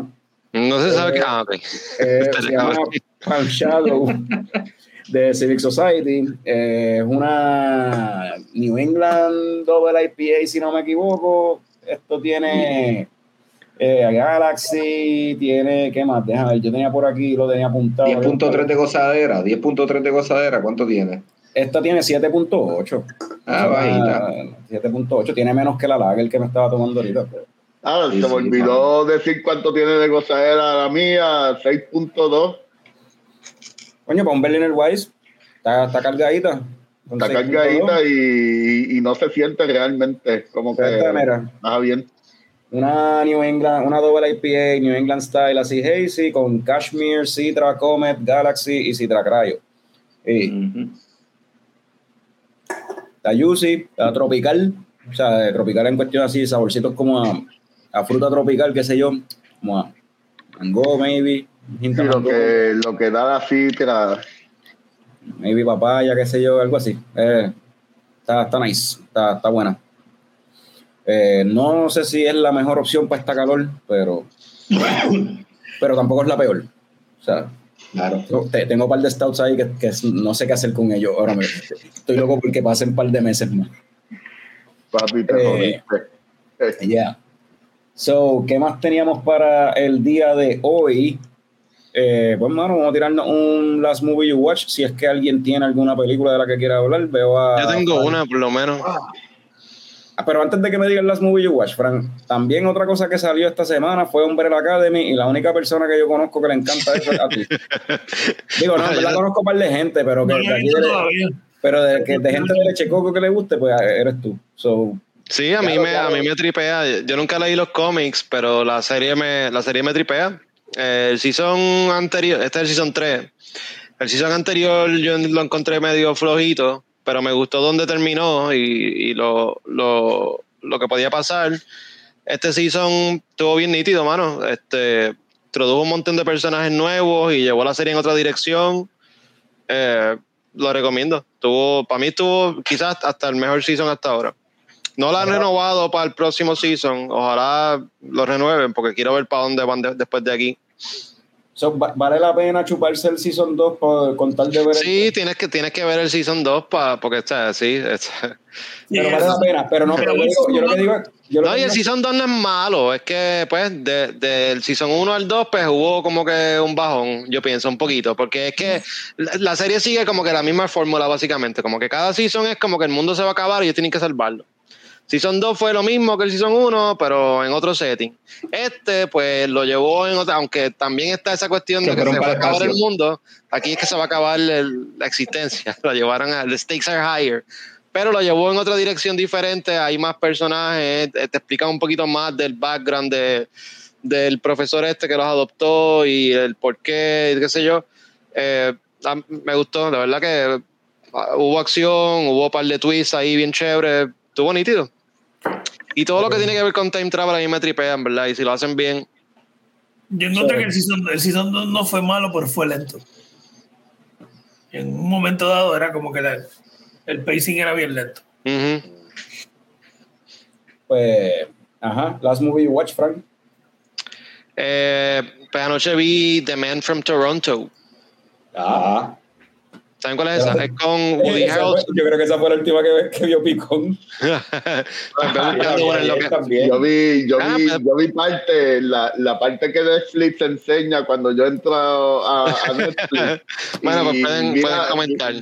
Mira parte del tipo entrando con la música de Elvis Crespo. So, Pues nada, es esta película de Woody Harrelson eh, con, con este eh, Kevin Hart no es. Kevin Hart. Woody Harrelson es este Hitman, eh, o sea, la, la jodienda. Y, y Kevin Hart es este Average Joe que pues, wrong place at the wrong time, termina por alguna razón envuelto con el Hitman y they team up, whatever. Eh, sigue Una la línea de película estas películas. Sí. Es del mismo director de, de, de, esta, de estas dos películas de Hitman's Bodyguard y de Hitman's Wife's Bodyguard. So va, va por esa línea, es ese estilo de película. Eh, eh, fun nonsense eh, con eh, decent action. Tremenda para Netflix. Es, es un Netflix original, by the way. Dentro de la categoría de películas. Dentro de la categoría de películas de Kevin Hart con Woody Harrelson que tienen que ver con Hitman, cabroncísima. de- dentro del equivalente de lo que los viejos míos alquilaban en los 90. Es, es ese tipo de película, sí, sí, sí. Pero La verdad que A mí me va a gustar entonces. a, a- a Moto Oppenheimer le encantaría. A Moto le gustaría. Sí, sí. Ok. Este, Oye, pero espérate, Woody Harrison salió en No Country for Old Men y él era ahí un... No, Woody Harrison está cabrón. No, no, Woody. Pero es Woody, como Woody. mencionaste de, Hit- de Hitman y yo, espérate, él era un Hitman también en No Country for Old Men que estaba muy cabrona. Era- y alguien más tiene un, no, un last movie you watch que, que- Yo no sé si la mencioné este, offline la semana pasada o porque no estaba online, pero vi News of the World de Tom no Hanks. Eh, de eso. y está chévere. Eh, no es una película que, wow, cambió mi vida y me bota toda la cara a Tom Hanks en el pecho, pero este, tiene este vibe como True Grit, que obviamente también era un remake. Y News of the World eh, es un libro eh, bastante viejito. Y ¿Cuál, es, cuál, es esa, ¿Cuál es esa? No me acuerdo de News of the World, el trade, no, no me acuerdo. Eh, Tom Hanks con una muchacha eh, que en realidad es alemana, pero se crió con un nativo americano. Y entonces la tiene que llevar a, a- a otro estado para que entonces pueda encontrarse con su familia, con lo que le queda de la familia alemana, porque la familia de ella la habían, la habían matado. Ah, pero es como un western o algo así, es como de... Eh, sí, es una película de vaquero. Ok, ok. Estoy viendo ahora que la encontré. Pero está, está buena, eh, no es muy larga que digamos tampoco, so, lo encontré refrescante porque últimamente las películas todas son de dos horas y media casi. tres. Eh, y está, tiene, eh, como dije, tiene ese mismo vibe como True Grit. Eh, digo, la segunda película de True, Grit, pero la primera era con John Wayne, pero está buena. Coño, es de Paul, de- Paul Greengrass, estoy leyendo aquí. Ese es el director de las películas de Bourne, de Bourne Ultimatum y esas mierdas. Pues a mí me gustó. Está, está buena. Nice. ¿Y dónde, dónde está disponible esa? Es- estoy seguro está en, en Netflix, creo que fue que la vi. Ok. O si, si no, me perdonan, puede que esté en Amazon Prime, pero es- no, no tuve que pagar por ella. Está Estaba por ahí. Está en uno de los que ya pagas, en la- Exacto. los que ya estás pagando. Exacto, que no pagué por la película sola. Picón, cuéntame qué fue la última movie que viste. Eh, qué bueno que vi dos películas. Eh, eh, vi, de hecho, eh, Norbert dijo la parte del Big Crespo, perdón, eh, Norbert dijo la parte de lo del Big Crespo, Dave dijo lo de que las películas son muy largas. Para mí, en esta película podían quitar todas las partes del cabrón este de la parte del Big Crespo y en verdad no cambia nada en la película. Tú dices en la, que, en la, en la de The Man from en Toronto. Man from Toronto, sí. Que no es ni tan larga tampoco. Yo creo que no dura ni dos Cabrón, horas. dura casi dos horas. Va a ser. Búscalo, dura como una hora. Pero esa es la película de la cual vas a hablar o vas a hablar de otra película. No, voy a hablar de una película que se llama A Man from Toronto. Ah, Este, A Man from Toronto. No es The, no es The Man from Toronto, es Em- A Man from Toronto. Es otra. Es Podrías decir otro lugar, porque en esa película los Hitman son así como. The, The Man from Miami, The Man from Tokyo. o sea, Sí. eh, eh, no, no, vi una película que se llama La Tribu. Es una película española que sale Paco León. Muchos recuerdan a Paco León de la serie esta, que ahora no me acuerdo el nombre. hora y Eh, 50 dura, by the way. Pues, suficiente, es demasiado larga. ¿Ves? Le quitan Eh, 20, para una le quitan mierda 20 película. minutos, 20 minutos de crédito y en verdad dura hora y media. Eh, Ajá. vi- ah, pues la tribu, ajá, sale Paco León eh, y es este muchacho que pierde la memoria porque intenta, intenta suicidarse ya que ha cometido muchos errores en su vida. eh, y en el momento en que pasa toda esta situación está conociendo a su mamá y de repente su mamá se tiene que hacer cargo de una persona que no se acuerda quién es. Y es una película entretenida española, este, tiene unos premios de comedia en algún festival eh, de cine, que ahora no recuerdo cuál era. Eh, Ah, es una comedia. Una comedia. Suena como un drama, bien cabrón. El tipo se intentó suicidar. No, porque, sabes. creo que, no sé, corrígeme si entendí bien, pero el chiste parece ser que en vez de el hijo cuidar al pa- a sus padres con Alzheimer, es como que al revés, al hijo es el que no tiene memoria, son los padres tienen que cuidar. Bueno, no, en la, en la, come- la comedia viene en él tratando de recordar quién es y todas las cosas que pasan cuando tú tienes un accidente como este. Y la mamá tratando de ayudarlo y todas las situaciones de la mamá con su trabajo y su... Bueno, pero eso de una manera u otra, pues sí, lo que dice Carlos es gracioso. Es ah, irony. ajá. Sí, una- es medio una ironía ahí, ¿no? Eh, Pero está y está, sí, sea, eh, está- mejor que a Manfront Toronto. Eh, les puedo decir eso. Eh, Yo, creo que cualquier cosa está mejor que eso. eh, les puedo decir eso de verdad. Y es en español que no tienen que poner subtítulos ni nada. Ahí los pongo como quiera. Sí, yo siempre los pongo. En español. y lo- y los pones en inglés. No, no, En verdad, yo ni los pongo en inglés, pero está bien. ¿Y dónde, dónde, ¿Dónde la conseguiste? En Netflix. Eh, esta película está en Netflix. eh, la pueden ver, está, está entretenida. Ah, bueno, pues, pues, Es más, Ah, es- eh, mira, y sale, sale Carmen Machi. Sí, esa es la, sale- la casa de la mamá. Esa señora sale, esa señora es funny, cabrón. Esa señora sale en Esa señora funny, españolas. Ah, eh, en verdad, eh, otra película que vi de ella hace poco, que también la habían mencionado aquí, que es con el muchacho de The Neighbor, una serie que hay en Netflix que es de superhéroes. Sale ella también. Eh, Ella- y ella- sí, eh, Ella trabaja mucho con. funny Lady. Ella trabaja mucho con este tipo, con el del Día de la Bestia y las brujas de. Sí. o sea, ¿Cómo es que se llama este, este el director ese? Alex de la iglesia. Alex de la Iglesia, ya trabaja mucho con Alex de la Iglesia. Esa tipa es funny, ya. Ella es funny, sí. Ya le tiempo que yo no el día de la bestia. So, estamos, estamos hablando del típico humor negro de España. So, Yeah. nítido. Ah, Cool, gusta. Pues la última movie que yo vi, Oye, Carlos, ¿qué película tuviste? eso es lo que te iba a decir, no, pero no, No le interrumpa. dale, dale, Ah, interrumpe todo el ah, mundo, todo el mundo, dale, todo el mundo. Mala pregunta mía, mala mía. Vamos. Fui al cine y salí diferente. Ah, Salí ¿viste esa diferente. película que todo el mundo sale diferente en cine? Sí, todo el mundo sale distinto después de ver Lightyear es como un Hot Wheel que le echa agua caliente y cambia de y color. cambia de color. Ah, oh, yo tenía uno de esos. Vi la, vi la, la película de, de- Yo, yo, yo salí diferente con la última que yo vi, pero dale. Pero sí, vi Lightyear, hermano, la película dentro de la categoría de películas de Pixar del espacio es de las mejores, pero no es la mejor. Ahora te pregunto, ¿cuántas películas tiene Pixar del espacio? I'm Wally, no sé cuál más hay. y ya está. Pues, pues es de las mejores, pero no es la mejor. So, second best and, and worst at the same. Okay. La película en verdad es entretenida, está fun, es divertida, este, tiene lo más funny en verdad que tiene el personaje del gato robot ese que sale en la película. Um, no es de las mejores películas, no es de lo mejor que Pixar ha tirado, en verdad. Eh, tiene un montón de referencias a sci-fi viejo, pero god damn it, mano, que hay muchas odias referencias a Star Wars. Como que eso fue un issue que encontré con la película, que es como que, mano, está bien si tiene una o dos referencias a Star Wars, pero come on.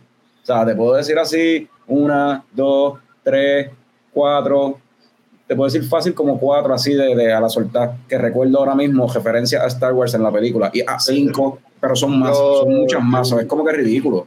Por eso es que yo, por eso es que yo no, yo no he ido a verla, porque yo no voy a gastar Yo la espero eh, cuando llegue como, al Disney como Plus. 50 pesos entre taquilla y popcorn para ver un montón de referencias de Star Wars. Como que. Sí, como yo que espero no Disney Plus. era- ah, vamos a esperar a Disney Plus mejor, porque definitivamente Yo- no es lo mejor de Pixar. Ese, ese es mi, ese es mi, mi takeaway, mi recomendación. Si no han ido al cine a verla, pues no la ve- esperen 40, o sea, ahora es menos. ¿Cuánto? La película ya lleva dos semanas, esperen un mes más, Pero- 30, 30 días más y la película va a estar en Disney. Plus. Por, por otro lado, por otro lado, parte del backlash es que la gente no quiere verla porque en verdad no es la gran cosa y ahora los conservadores están diciendo "Uy, la gente no está viéndola porque tiene escenas lésbicas. No, No, la- pero la- literalmente la escena dura. ¿Cuánto es que dura? Como un par de segundos. Sí, pero, pero es lo que dice, lo que dice Norbert es verdad. O sea, la película la gente no está yendo a verla porque el word of mouth no ha sido bueno, no ha sido positivo. O sea, la gente que ha ido a verla te, está te va a decir más o menos lo que yo dije, como que bueno, está buena. O sea, no sé, a menos que lo, o sea, la gente que va a ir a verla es que los nenes estaban jodiendo para que, papi, quiero verla, quiero verla. En Fíjate, realidad yo- son los que van a ir a verla. Yo la quiero ver, no tiene que ver nada con la historia, quiero verla por la animación. No, la, la animación está cool, eso sí, la animación está chévere, en verdad. Quiero ver la animación, porque por lo menos en los trailers la animación se veía súper nítida. Y la, y, la, y, la, y la historia, anyway, tiene una temática, es sci-fi, es como una, una- un homenaje a películas de sci-fi vieja, porque también tiene una cuestión ahí sobre relatividad en el tiempo, que eso el trailer no te lo enseña, medio interstellar. Eso es una temática en la, en la película que está bufiar de ese viaje. Ahora Fran la va a ver. ¿Ah? Ahora Fran la va a ver. Sí, no, ya me la vendiste. No, no, pero espera, espera que salga Disney Plus, en verdad. Para que salga Disney Plus y se va a ver nítida en Disney Plus. Yo, yo acabo de ver Doctor Strange. No es, la, no es la que iba a decir que es My Last Movie You Watch Anyway, pero vi Doctor Strange ahorita y, y wow, el streaming de Disney Plus le hace justicia a las películas si tienes un televisor 4K, en verdad. Se, se ven Eh, cabronas. ¿Tú no la habías visto en el cine? ¿O ya habíamos lo de ella? ¿Tú la A ver, sí, habíamos hablado de ella, hablado en el cine, pero, pero Ruth no la había visto y, y decidí verla con ella y de una vez ver qué tan linda se ve en el televisor y Disney Plus tiene un streaming súper bueno, en verdad. En verdad que sí.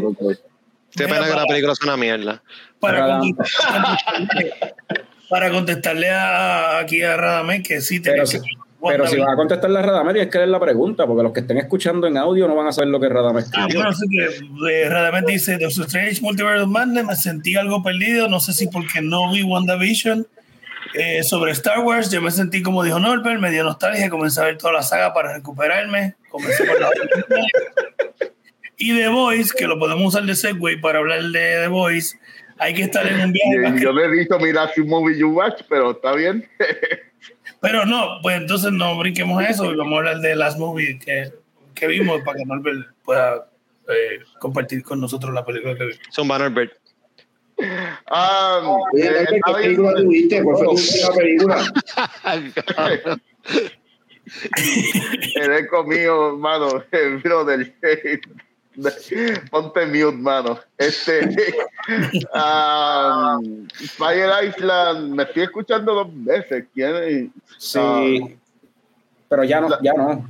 La última película que vi, ah, y quiero, quiero insistir en hablar de esta película porque es nuestro último episodio en Pride Month y no hemos hablado de ninguna película LGBT este año.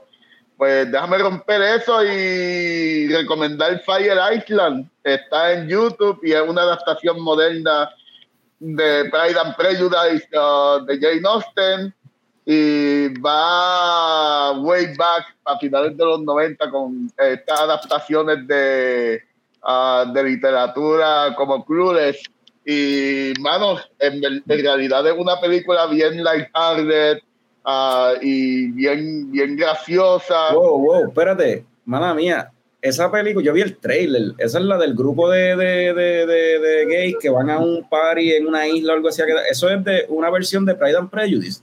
sí eso es una versión de Pride and Prejudice ah, básicamente- básicamente el grupito de los muchachos son las hermanas Bennett y, y se encuentran con los riquitillos que tienen una mansión en la isla que viene siendo el, el Mr. Darcy de, de la película.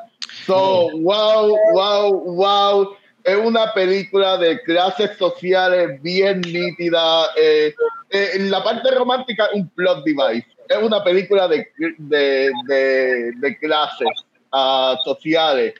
Y, mano, ay, déjame darle el crédito a mi amada Ruth, que fue la que, ella fue la que quiso ver la película y, mano, seguí yo con la recomendación. Pero dijiste, de- Norbert, dijiste que estaba en YouTube. En Hulu. Eh, No, en Hulu, en Hulu. En Hulu. Esa es la que, yo recuerdo el trailer, esa es la que sale de Bowen Yang también. El de, el de SNL. sí, sí. Eh, está bien, bien graciosa y bien nítida. Este, altamente recomendada y si tienen cuenta en Hulu pueden verla gratis. So, Pues yo vi el trailer y no me llamó la atención, pero ahora Norbert me la vendió. Ahora quiero verla. O sea, como que no, no capté del Sí, trailer. la voy a añadir a la lista Que también. fuese un viaje de Pride and Prejudice, eso está interesante. y so, so, com- después de hablar de una adaptación de Pride and Prejudice, ¿cómo podemos hacer un segue para The Voice? Ya lo hiciste. Vamos a hablar de The Voice. ya lo hiciste. Ya lo Ya, ya ya. Además, Todo el mundo vio Hero Gasm ya. Vamos, espérate, espérate, espérate, espérate, espérate, ¿verdad? Porque y, si alguien está escuchando esto después, este, mañana o whatever, que sepa que ahora, digo, no nos importó nunca decir spoilers de Obi-Wan porque la serie soquea, pero de The Voice sí, mano, no queremos, o sea, hay que, hay que advertir antes de que, Ajá. antes de decir los spoilers para que la gente no, no venga. Spoiler, spoiler, spoiler. Leche Coco, spoiler review. Spoiler, spoiler, spoiler. So, yeah, The Voice, el episodio, eh, este es el 6, que se llama Episodio 6. Hero Gasm. Este episodio yo creo no sé, yo lo vi, este episodio estuvo cabrón. Lo, lo que, A mí ha sido de, si no es el mejor de la serie, es de los top obligados. ¿Viste? todo Todos, los episodios han estado- todos los episodios han estado buenos, pero este episodio en verdad estuvo bien cabrón. Es, es mi favorito. mi Es que tuvo favorito. muchos momentos como que bien memorable, cabrón. O sea, eh, Desde que empieza el episodio es memorable con John Lennon. tiene, ¿Qué? Ah, que desde que empieza el episodio es memorable porque empiezan con Imagine de John Lennon. Ay, cabrón, y toda la gente que se prestó para eso. wow. De verdad, eso- yo creo que eso, eso fue una de las cosas que más risa me dio. Porque sí, hay un, hay un par de cosas que son visualmente cómicas. Porque obviamente pasan cosas bien cómicas en, en- en el episodio, pero yo tengo que admitir que me reí más cabrón con lo de Imagine de, de- la parodia de porque es que eso fue tan cringy desde que pasó con lo de la pandemia, que estaba prestándose a quien se lo tripeara bien cabrón y qué bueno que lo hicieron ahí. De verdad. Eh, ¿Qué yo puedo decir de ese episodio? Del episodio, Eh, tiraron ahí un cantito de Hero Gasm, que Hero Gasm originalmente era una miniserie de, dentro del universo de The Voice en los cómics, era eso mismo. Este, el, el, tengo que admitir algo, a mí la serie de The Voice me gusta más que el mismo cómic. Mil Tú veces. lo, tú lo has dicho. Ahora, ahora con más razón. Eh, eh, Soldier Boy en los cómics no tiene ningún impacto. Soldier Boy literalmente en los cómics cuando pelearon de Butcher se me encima. Está O bien. sea, él no hace absolutamente nada. Y aquí creo que lo que hicieron estuvo bien nítido. Y este le dieron un poquito más peso. Lo, eh, lo que están haciendo es completamente nuevo. Y para contestarle a Radame, sí, eh, Garth Ennis está bien loco para el carajo. Y solamente Garth Ennis se puede inventar algo como The Voice y todos los personajes que salen en The Voice. Y tengo entendido que él era uno de los productores y ha tenido que ver mucho con las decisiones que están tomando. Y está bien, cabrón. Me gusta todo lo que está pasando. Eh, para mí están mejor desarrollados los personajes, con la excepción de MM, que pienso que el cómic, la historia de MM está, eh, tiene más peso. Para mí, como que Sí, eh, de hecho, eso, eso, eso es algo que yo siento, sobre todo en este season con MM, que como que en el season anterior, el backstory de, porque en el season 1 como que el backstory de MM no, lo, no hay la motivación de él, porque él va en contra de, los de los superhéroes, porque él está con Butcher, como que no, no, lo- no lo presentan. En el season 2 te lo hacen pensar que tiene que ver con el personaje, o sea, que tiene que ver con, con Stormfront, con la, la persona de ella de antes, Liberty creo que se llamaba. Pero entonces ahora lo están queriendo asociar, con- es como que en todos los seasons van a asociar con el personaje nuevo, o sea, que el viaje de MM es con el personaje que introduzcan cada season, no joda. Sí, porque- y- y- va, y va a ser que- con el pasado de él y la motivación del hermano. Y no me agrada porque eh, en, en realidad como en, en, lo- en los cómics se me tiene son un montón de cosas bien diferentes y cuando acabe la serie pues podemos yo puedo abarcar un poquito más de eso pero el eh, una de las grandes diferencias es que los cómics todo, de por sí los boys tienen poder todos ellos tienen poder no, no es como pasa en la serie que ellos toman una droga temporera que eso sale en los cómics pero ellos no, no usan eso y de la manera como MM coge poder es, es completamente diferente. Y te dan a entender porque MM es más como un campeón hacia todas las causas de los afroamericanos en Estados Unidos. Porque él fue víctima de todos los crímenes que en vida real han sucedido contra los afroamericanos. Entonces me, me jode un poco, me, me agrada de que él es como que el símbolo de la moralidad en parte un poco en, Sí, eso me gusta también. eso sí me gusta, me gusta que él es como que el, el, el, El la, él es la corazón. humanidad, porque el corazón era Huey, que ya no lo es. No, Yui. No, aquí él es el voice of reason. Ajá. Yui Ajá. ya se fue para otro, para otro lado. Ya. Y, y de hecho, y me gusta que el, el viaje de Huey, o sea, Huey le, le está gustando la pendeja de tener poderes y tiene sentido porque cuando empieza la serie Huey era un fanboy de The Seven.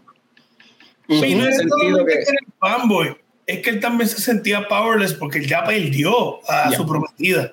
Ya. Entonces, ah, me agrada esto porque, suponer, eh, cuando Starlight le dice como que, ah, este, pero ¿cuál es tu sesión? Y ella dice, no, que, que yo te tengo que salvar. Ella no está viendo porque ella, ella está como que te estás comprometiendo, estás comprometiendo quién eres. Entonces está cabrón porque tú puedes entender el punto de ella porque él está comprometiendo lo que, lo que es él, que él siempre busca la manera de hacer el bien. Pero entonces ella no entiende el, el, el PTSD de él. Él, él- él se quedó con los brazos de su prometida en las manos. Sí, ella ella como que no ve eso. Sí. Exacto. Entonces, eh, eh, eh, tú puedes entender los dos puntos, porque Claro. ella, ella no quiere que él cambie, porque ella lo ama por, por él siempre ser el, el, el, el, el- Sí, sí. el tratar de salvar a todo el mundo, pero a la misma vez. Tipo de línea. Que by, the, que by the way, este, ahora que mencionas eso de que se quedó con las manos, este, Norbert, ¿tú crees que A-Train se murió ahí? ¿Esta es la última vez que vamos a A-Train o tú crees que sobrevive? Mano, yo, eh, yo creo que se murió para el carajo, en verdad. Yo creo y me, me gustó un montón esa muerte, mano. ¿Qué- qué más tú Yo vas a hacer ahí? morboso. ¿Qué, qué más? Eh, eh, exacto, es como dice Frank, ¿qué más tú vas a hacer ahí, mano? Deben dejarlo Que lo arrastraron por todo eso. No, es que él le, dio, él le dio un infarto, o sea, que de- Le de- dejarlo ahí, porque ya él, ya él se dio cuenta de, de lo mal que le- las cosas que él hizo mal.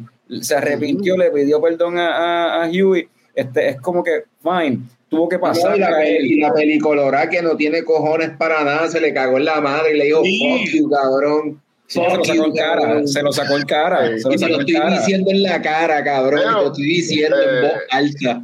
al menos, al menos que le hagan trasplante de corazón con Compound B. Ah, que se muera. Que, va a ser rápido todo el tiempo. Debería morirse porque creo que el, el- el arco, el arco del personaje terminaría Ya, se perfecto completó. así porque ya él aprendió su lección, pero pa- y, y pagó el precio por fucking por ser un pelabicho. Pero, sí, Sí, y él sabía que iba a morir, pero la última corrida dijo: Por carajo, va a matar a este cabrón que. Exacto. Voy a matar a este cabrón. Lo voy a, la última vez que voy a poder ser un speedster, pero lo voy a hacer con gusto. Sí, pues, me voy a redimir, me voy a a este redimir cabrón por todo esto. Y eso quedó cabrón, no es por nada, porque- y te redime también un poco el personaje porque tú lo odiabas, pero nah, eres un pelabicho y vidimos. no hay break. Era irredeemable, pero a la- al, al final logró hacer algo. Como algo Eso no fue justicia, eso fue venganza y más nada. El bien, tipo la la justicia está más o menos ahí. Oye, pero es como que es como que es como todo el mundo dice que todo el mundo dice que Anakin se redimió. Pues sí se redimió, pero qué? Pero se murió. Porque tú no puedes mantener un personaje así vivo porque o sea, el tipo hizo demasiado mal. O sea, es como que tienes que, tienes que matarlo. Sigue siendo un, un villano. creyentes que Anakin nunca se redimió porque le explotó un planeta, cabrón. Eso es como que. El cabrón mató niños, o sea, no, no, el tipo no, no, no No, ok, no se redimió, no se redimió, se arrepintió, se arrepintió de lo que había hecho y volvió para el light side, pero se muere, tiene que morirse, tiene que pagar el precio por lo Sí, que hizo, sí. ¿entiendes? Dentro de la Mira, yo tengo una tal. teoría, yo tengo una teoría de que eh, este cabrón A-Train va a volver, pero no es que va a volver, lo van a resucitar con Compound B y va a ser un imbécil. B-Train. Porque lo, no, sí, eh, o R-Train. eh, R-Train. Porque lo que sucede es que en los cómics hay el una tren urbano. Mierda. El tren- tren con el logo así, la tesa así con la logo y todo el- el- en los cómics hay un personaje que lo matan y lo reviven con Compound B y después te explican que cuando reviven a los superhéroes, porque eso es parodiando que en los cómics cuando un personaje muere lo vuelven a traer, pues te explican que en verdad vuelven como, como con daño cerebral, como que vegetales y se cagan y se meten encima y los tienen que cuidar. A mí lo que me huele que es sería mm, como que eh, lo que sería justicia es que lo revivan y él tenga que vivir así. Con eso, Más cabrón todavía, Puedo me vivir gusta. con eso, eso me gusta. No, yo, yo tengo esa teoría de que se lo, lo van a revivir y va a terminar así, vegetal. Ajá, y va a vivir con, y va a vivir con el socio que Nighthawk explotó contra la pared o como se llama el cabrón. Con el hermano. Ah, espérate, con, Ah, el, bueno, hermano, ajá. con el, el hermano de él. El hermano de. de- de- Y, y y- y va a terminar así como el hermano. El hermano va a poder realítico, él va a terminar literalmente como, como pienso Mira. eh, Y es porque siempre se tiran al guito del cómic y yo creo que lo van a utilizar con él. Mira, Mucho ajá, tiempo hablando de A-Train, pero no hemos hablado de la, la pelea con Homelander. Eso, a eso yo iba, mano. Esa pelea me dio vibes de, del final de Civil War. Bien de, cabrón. De Cap y, y Bucky versus este Iron Man. Me dio ese vibe así de como que. Y, y anyway, como que. Y, y- más cuando este cabrón es, es Captain America y Winter Soldier en uno, tú sabes. en uno solo, Soldier exacto, Boy, está ajá. mezclado, Soldier Boy tiene mezclado Cap y, y Winter Soldier. so, es como que peleando contra Superman y hacen falta tres cabrones y con todo eso, pues no, No pudieron. pueden. No Eh, pudieron. eso es lo que- en parte yo estaba como yo, yo, yo estaba como que me cago en esto es lo que yo quería ver en, en la mierda toda esta pendeja del Snyderverse Esto es lo que yo quería ver. Y que es satisfying ver la cara de Homelander cuando se da cuenta que Butcher tiene poderes, como que, what the fuck What did the you do? What did you do?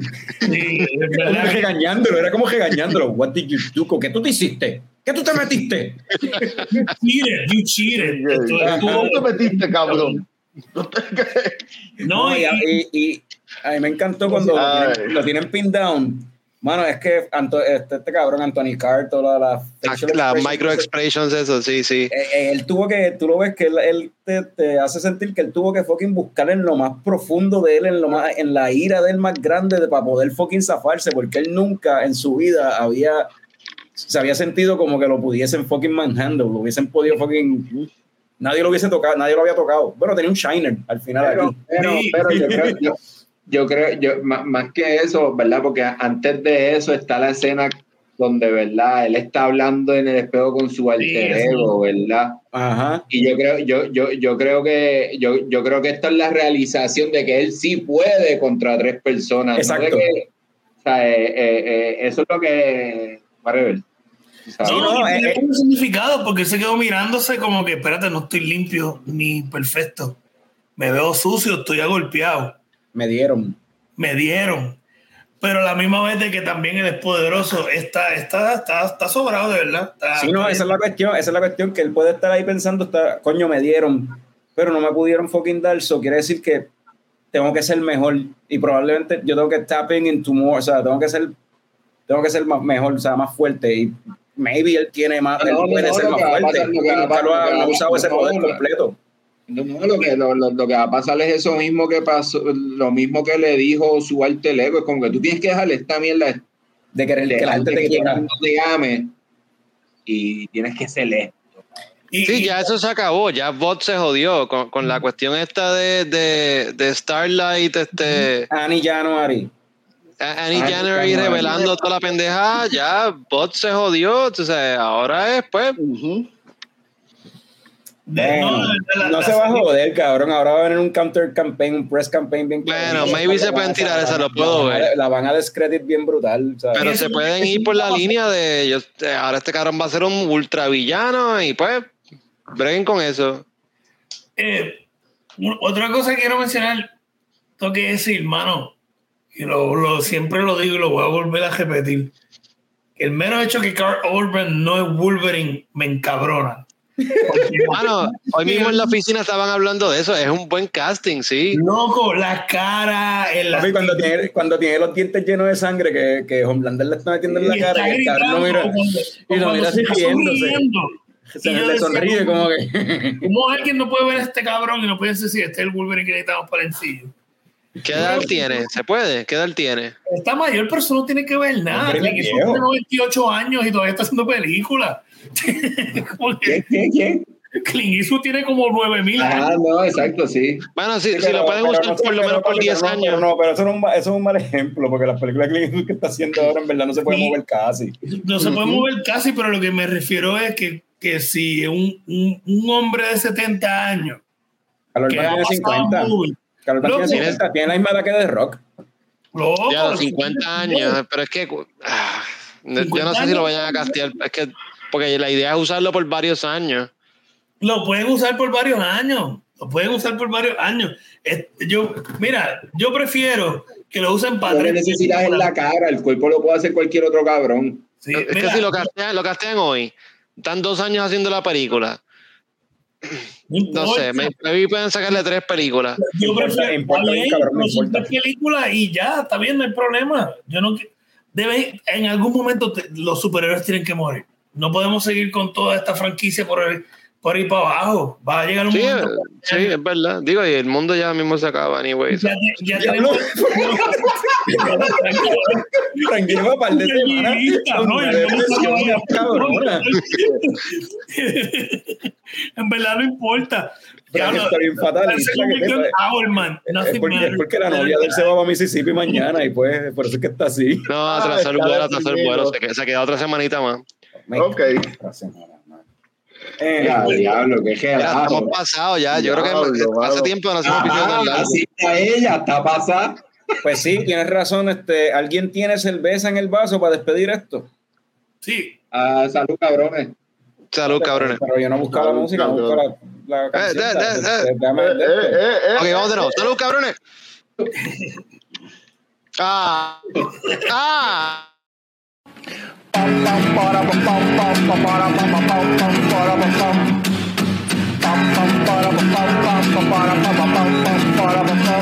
Ya llegó, ya llegó el coño show, el coño show.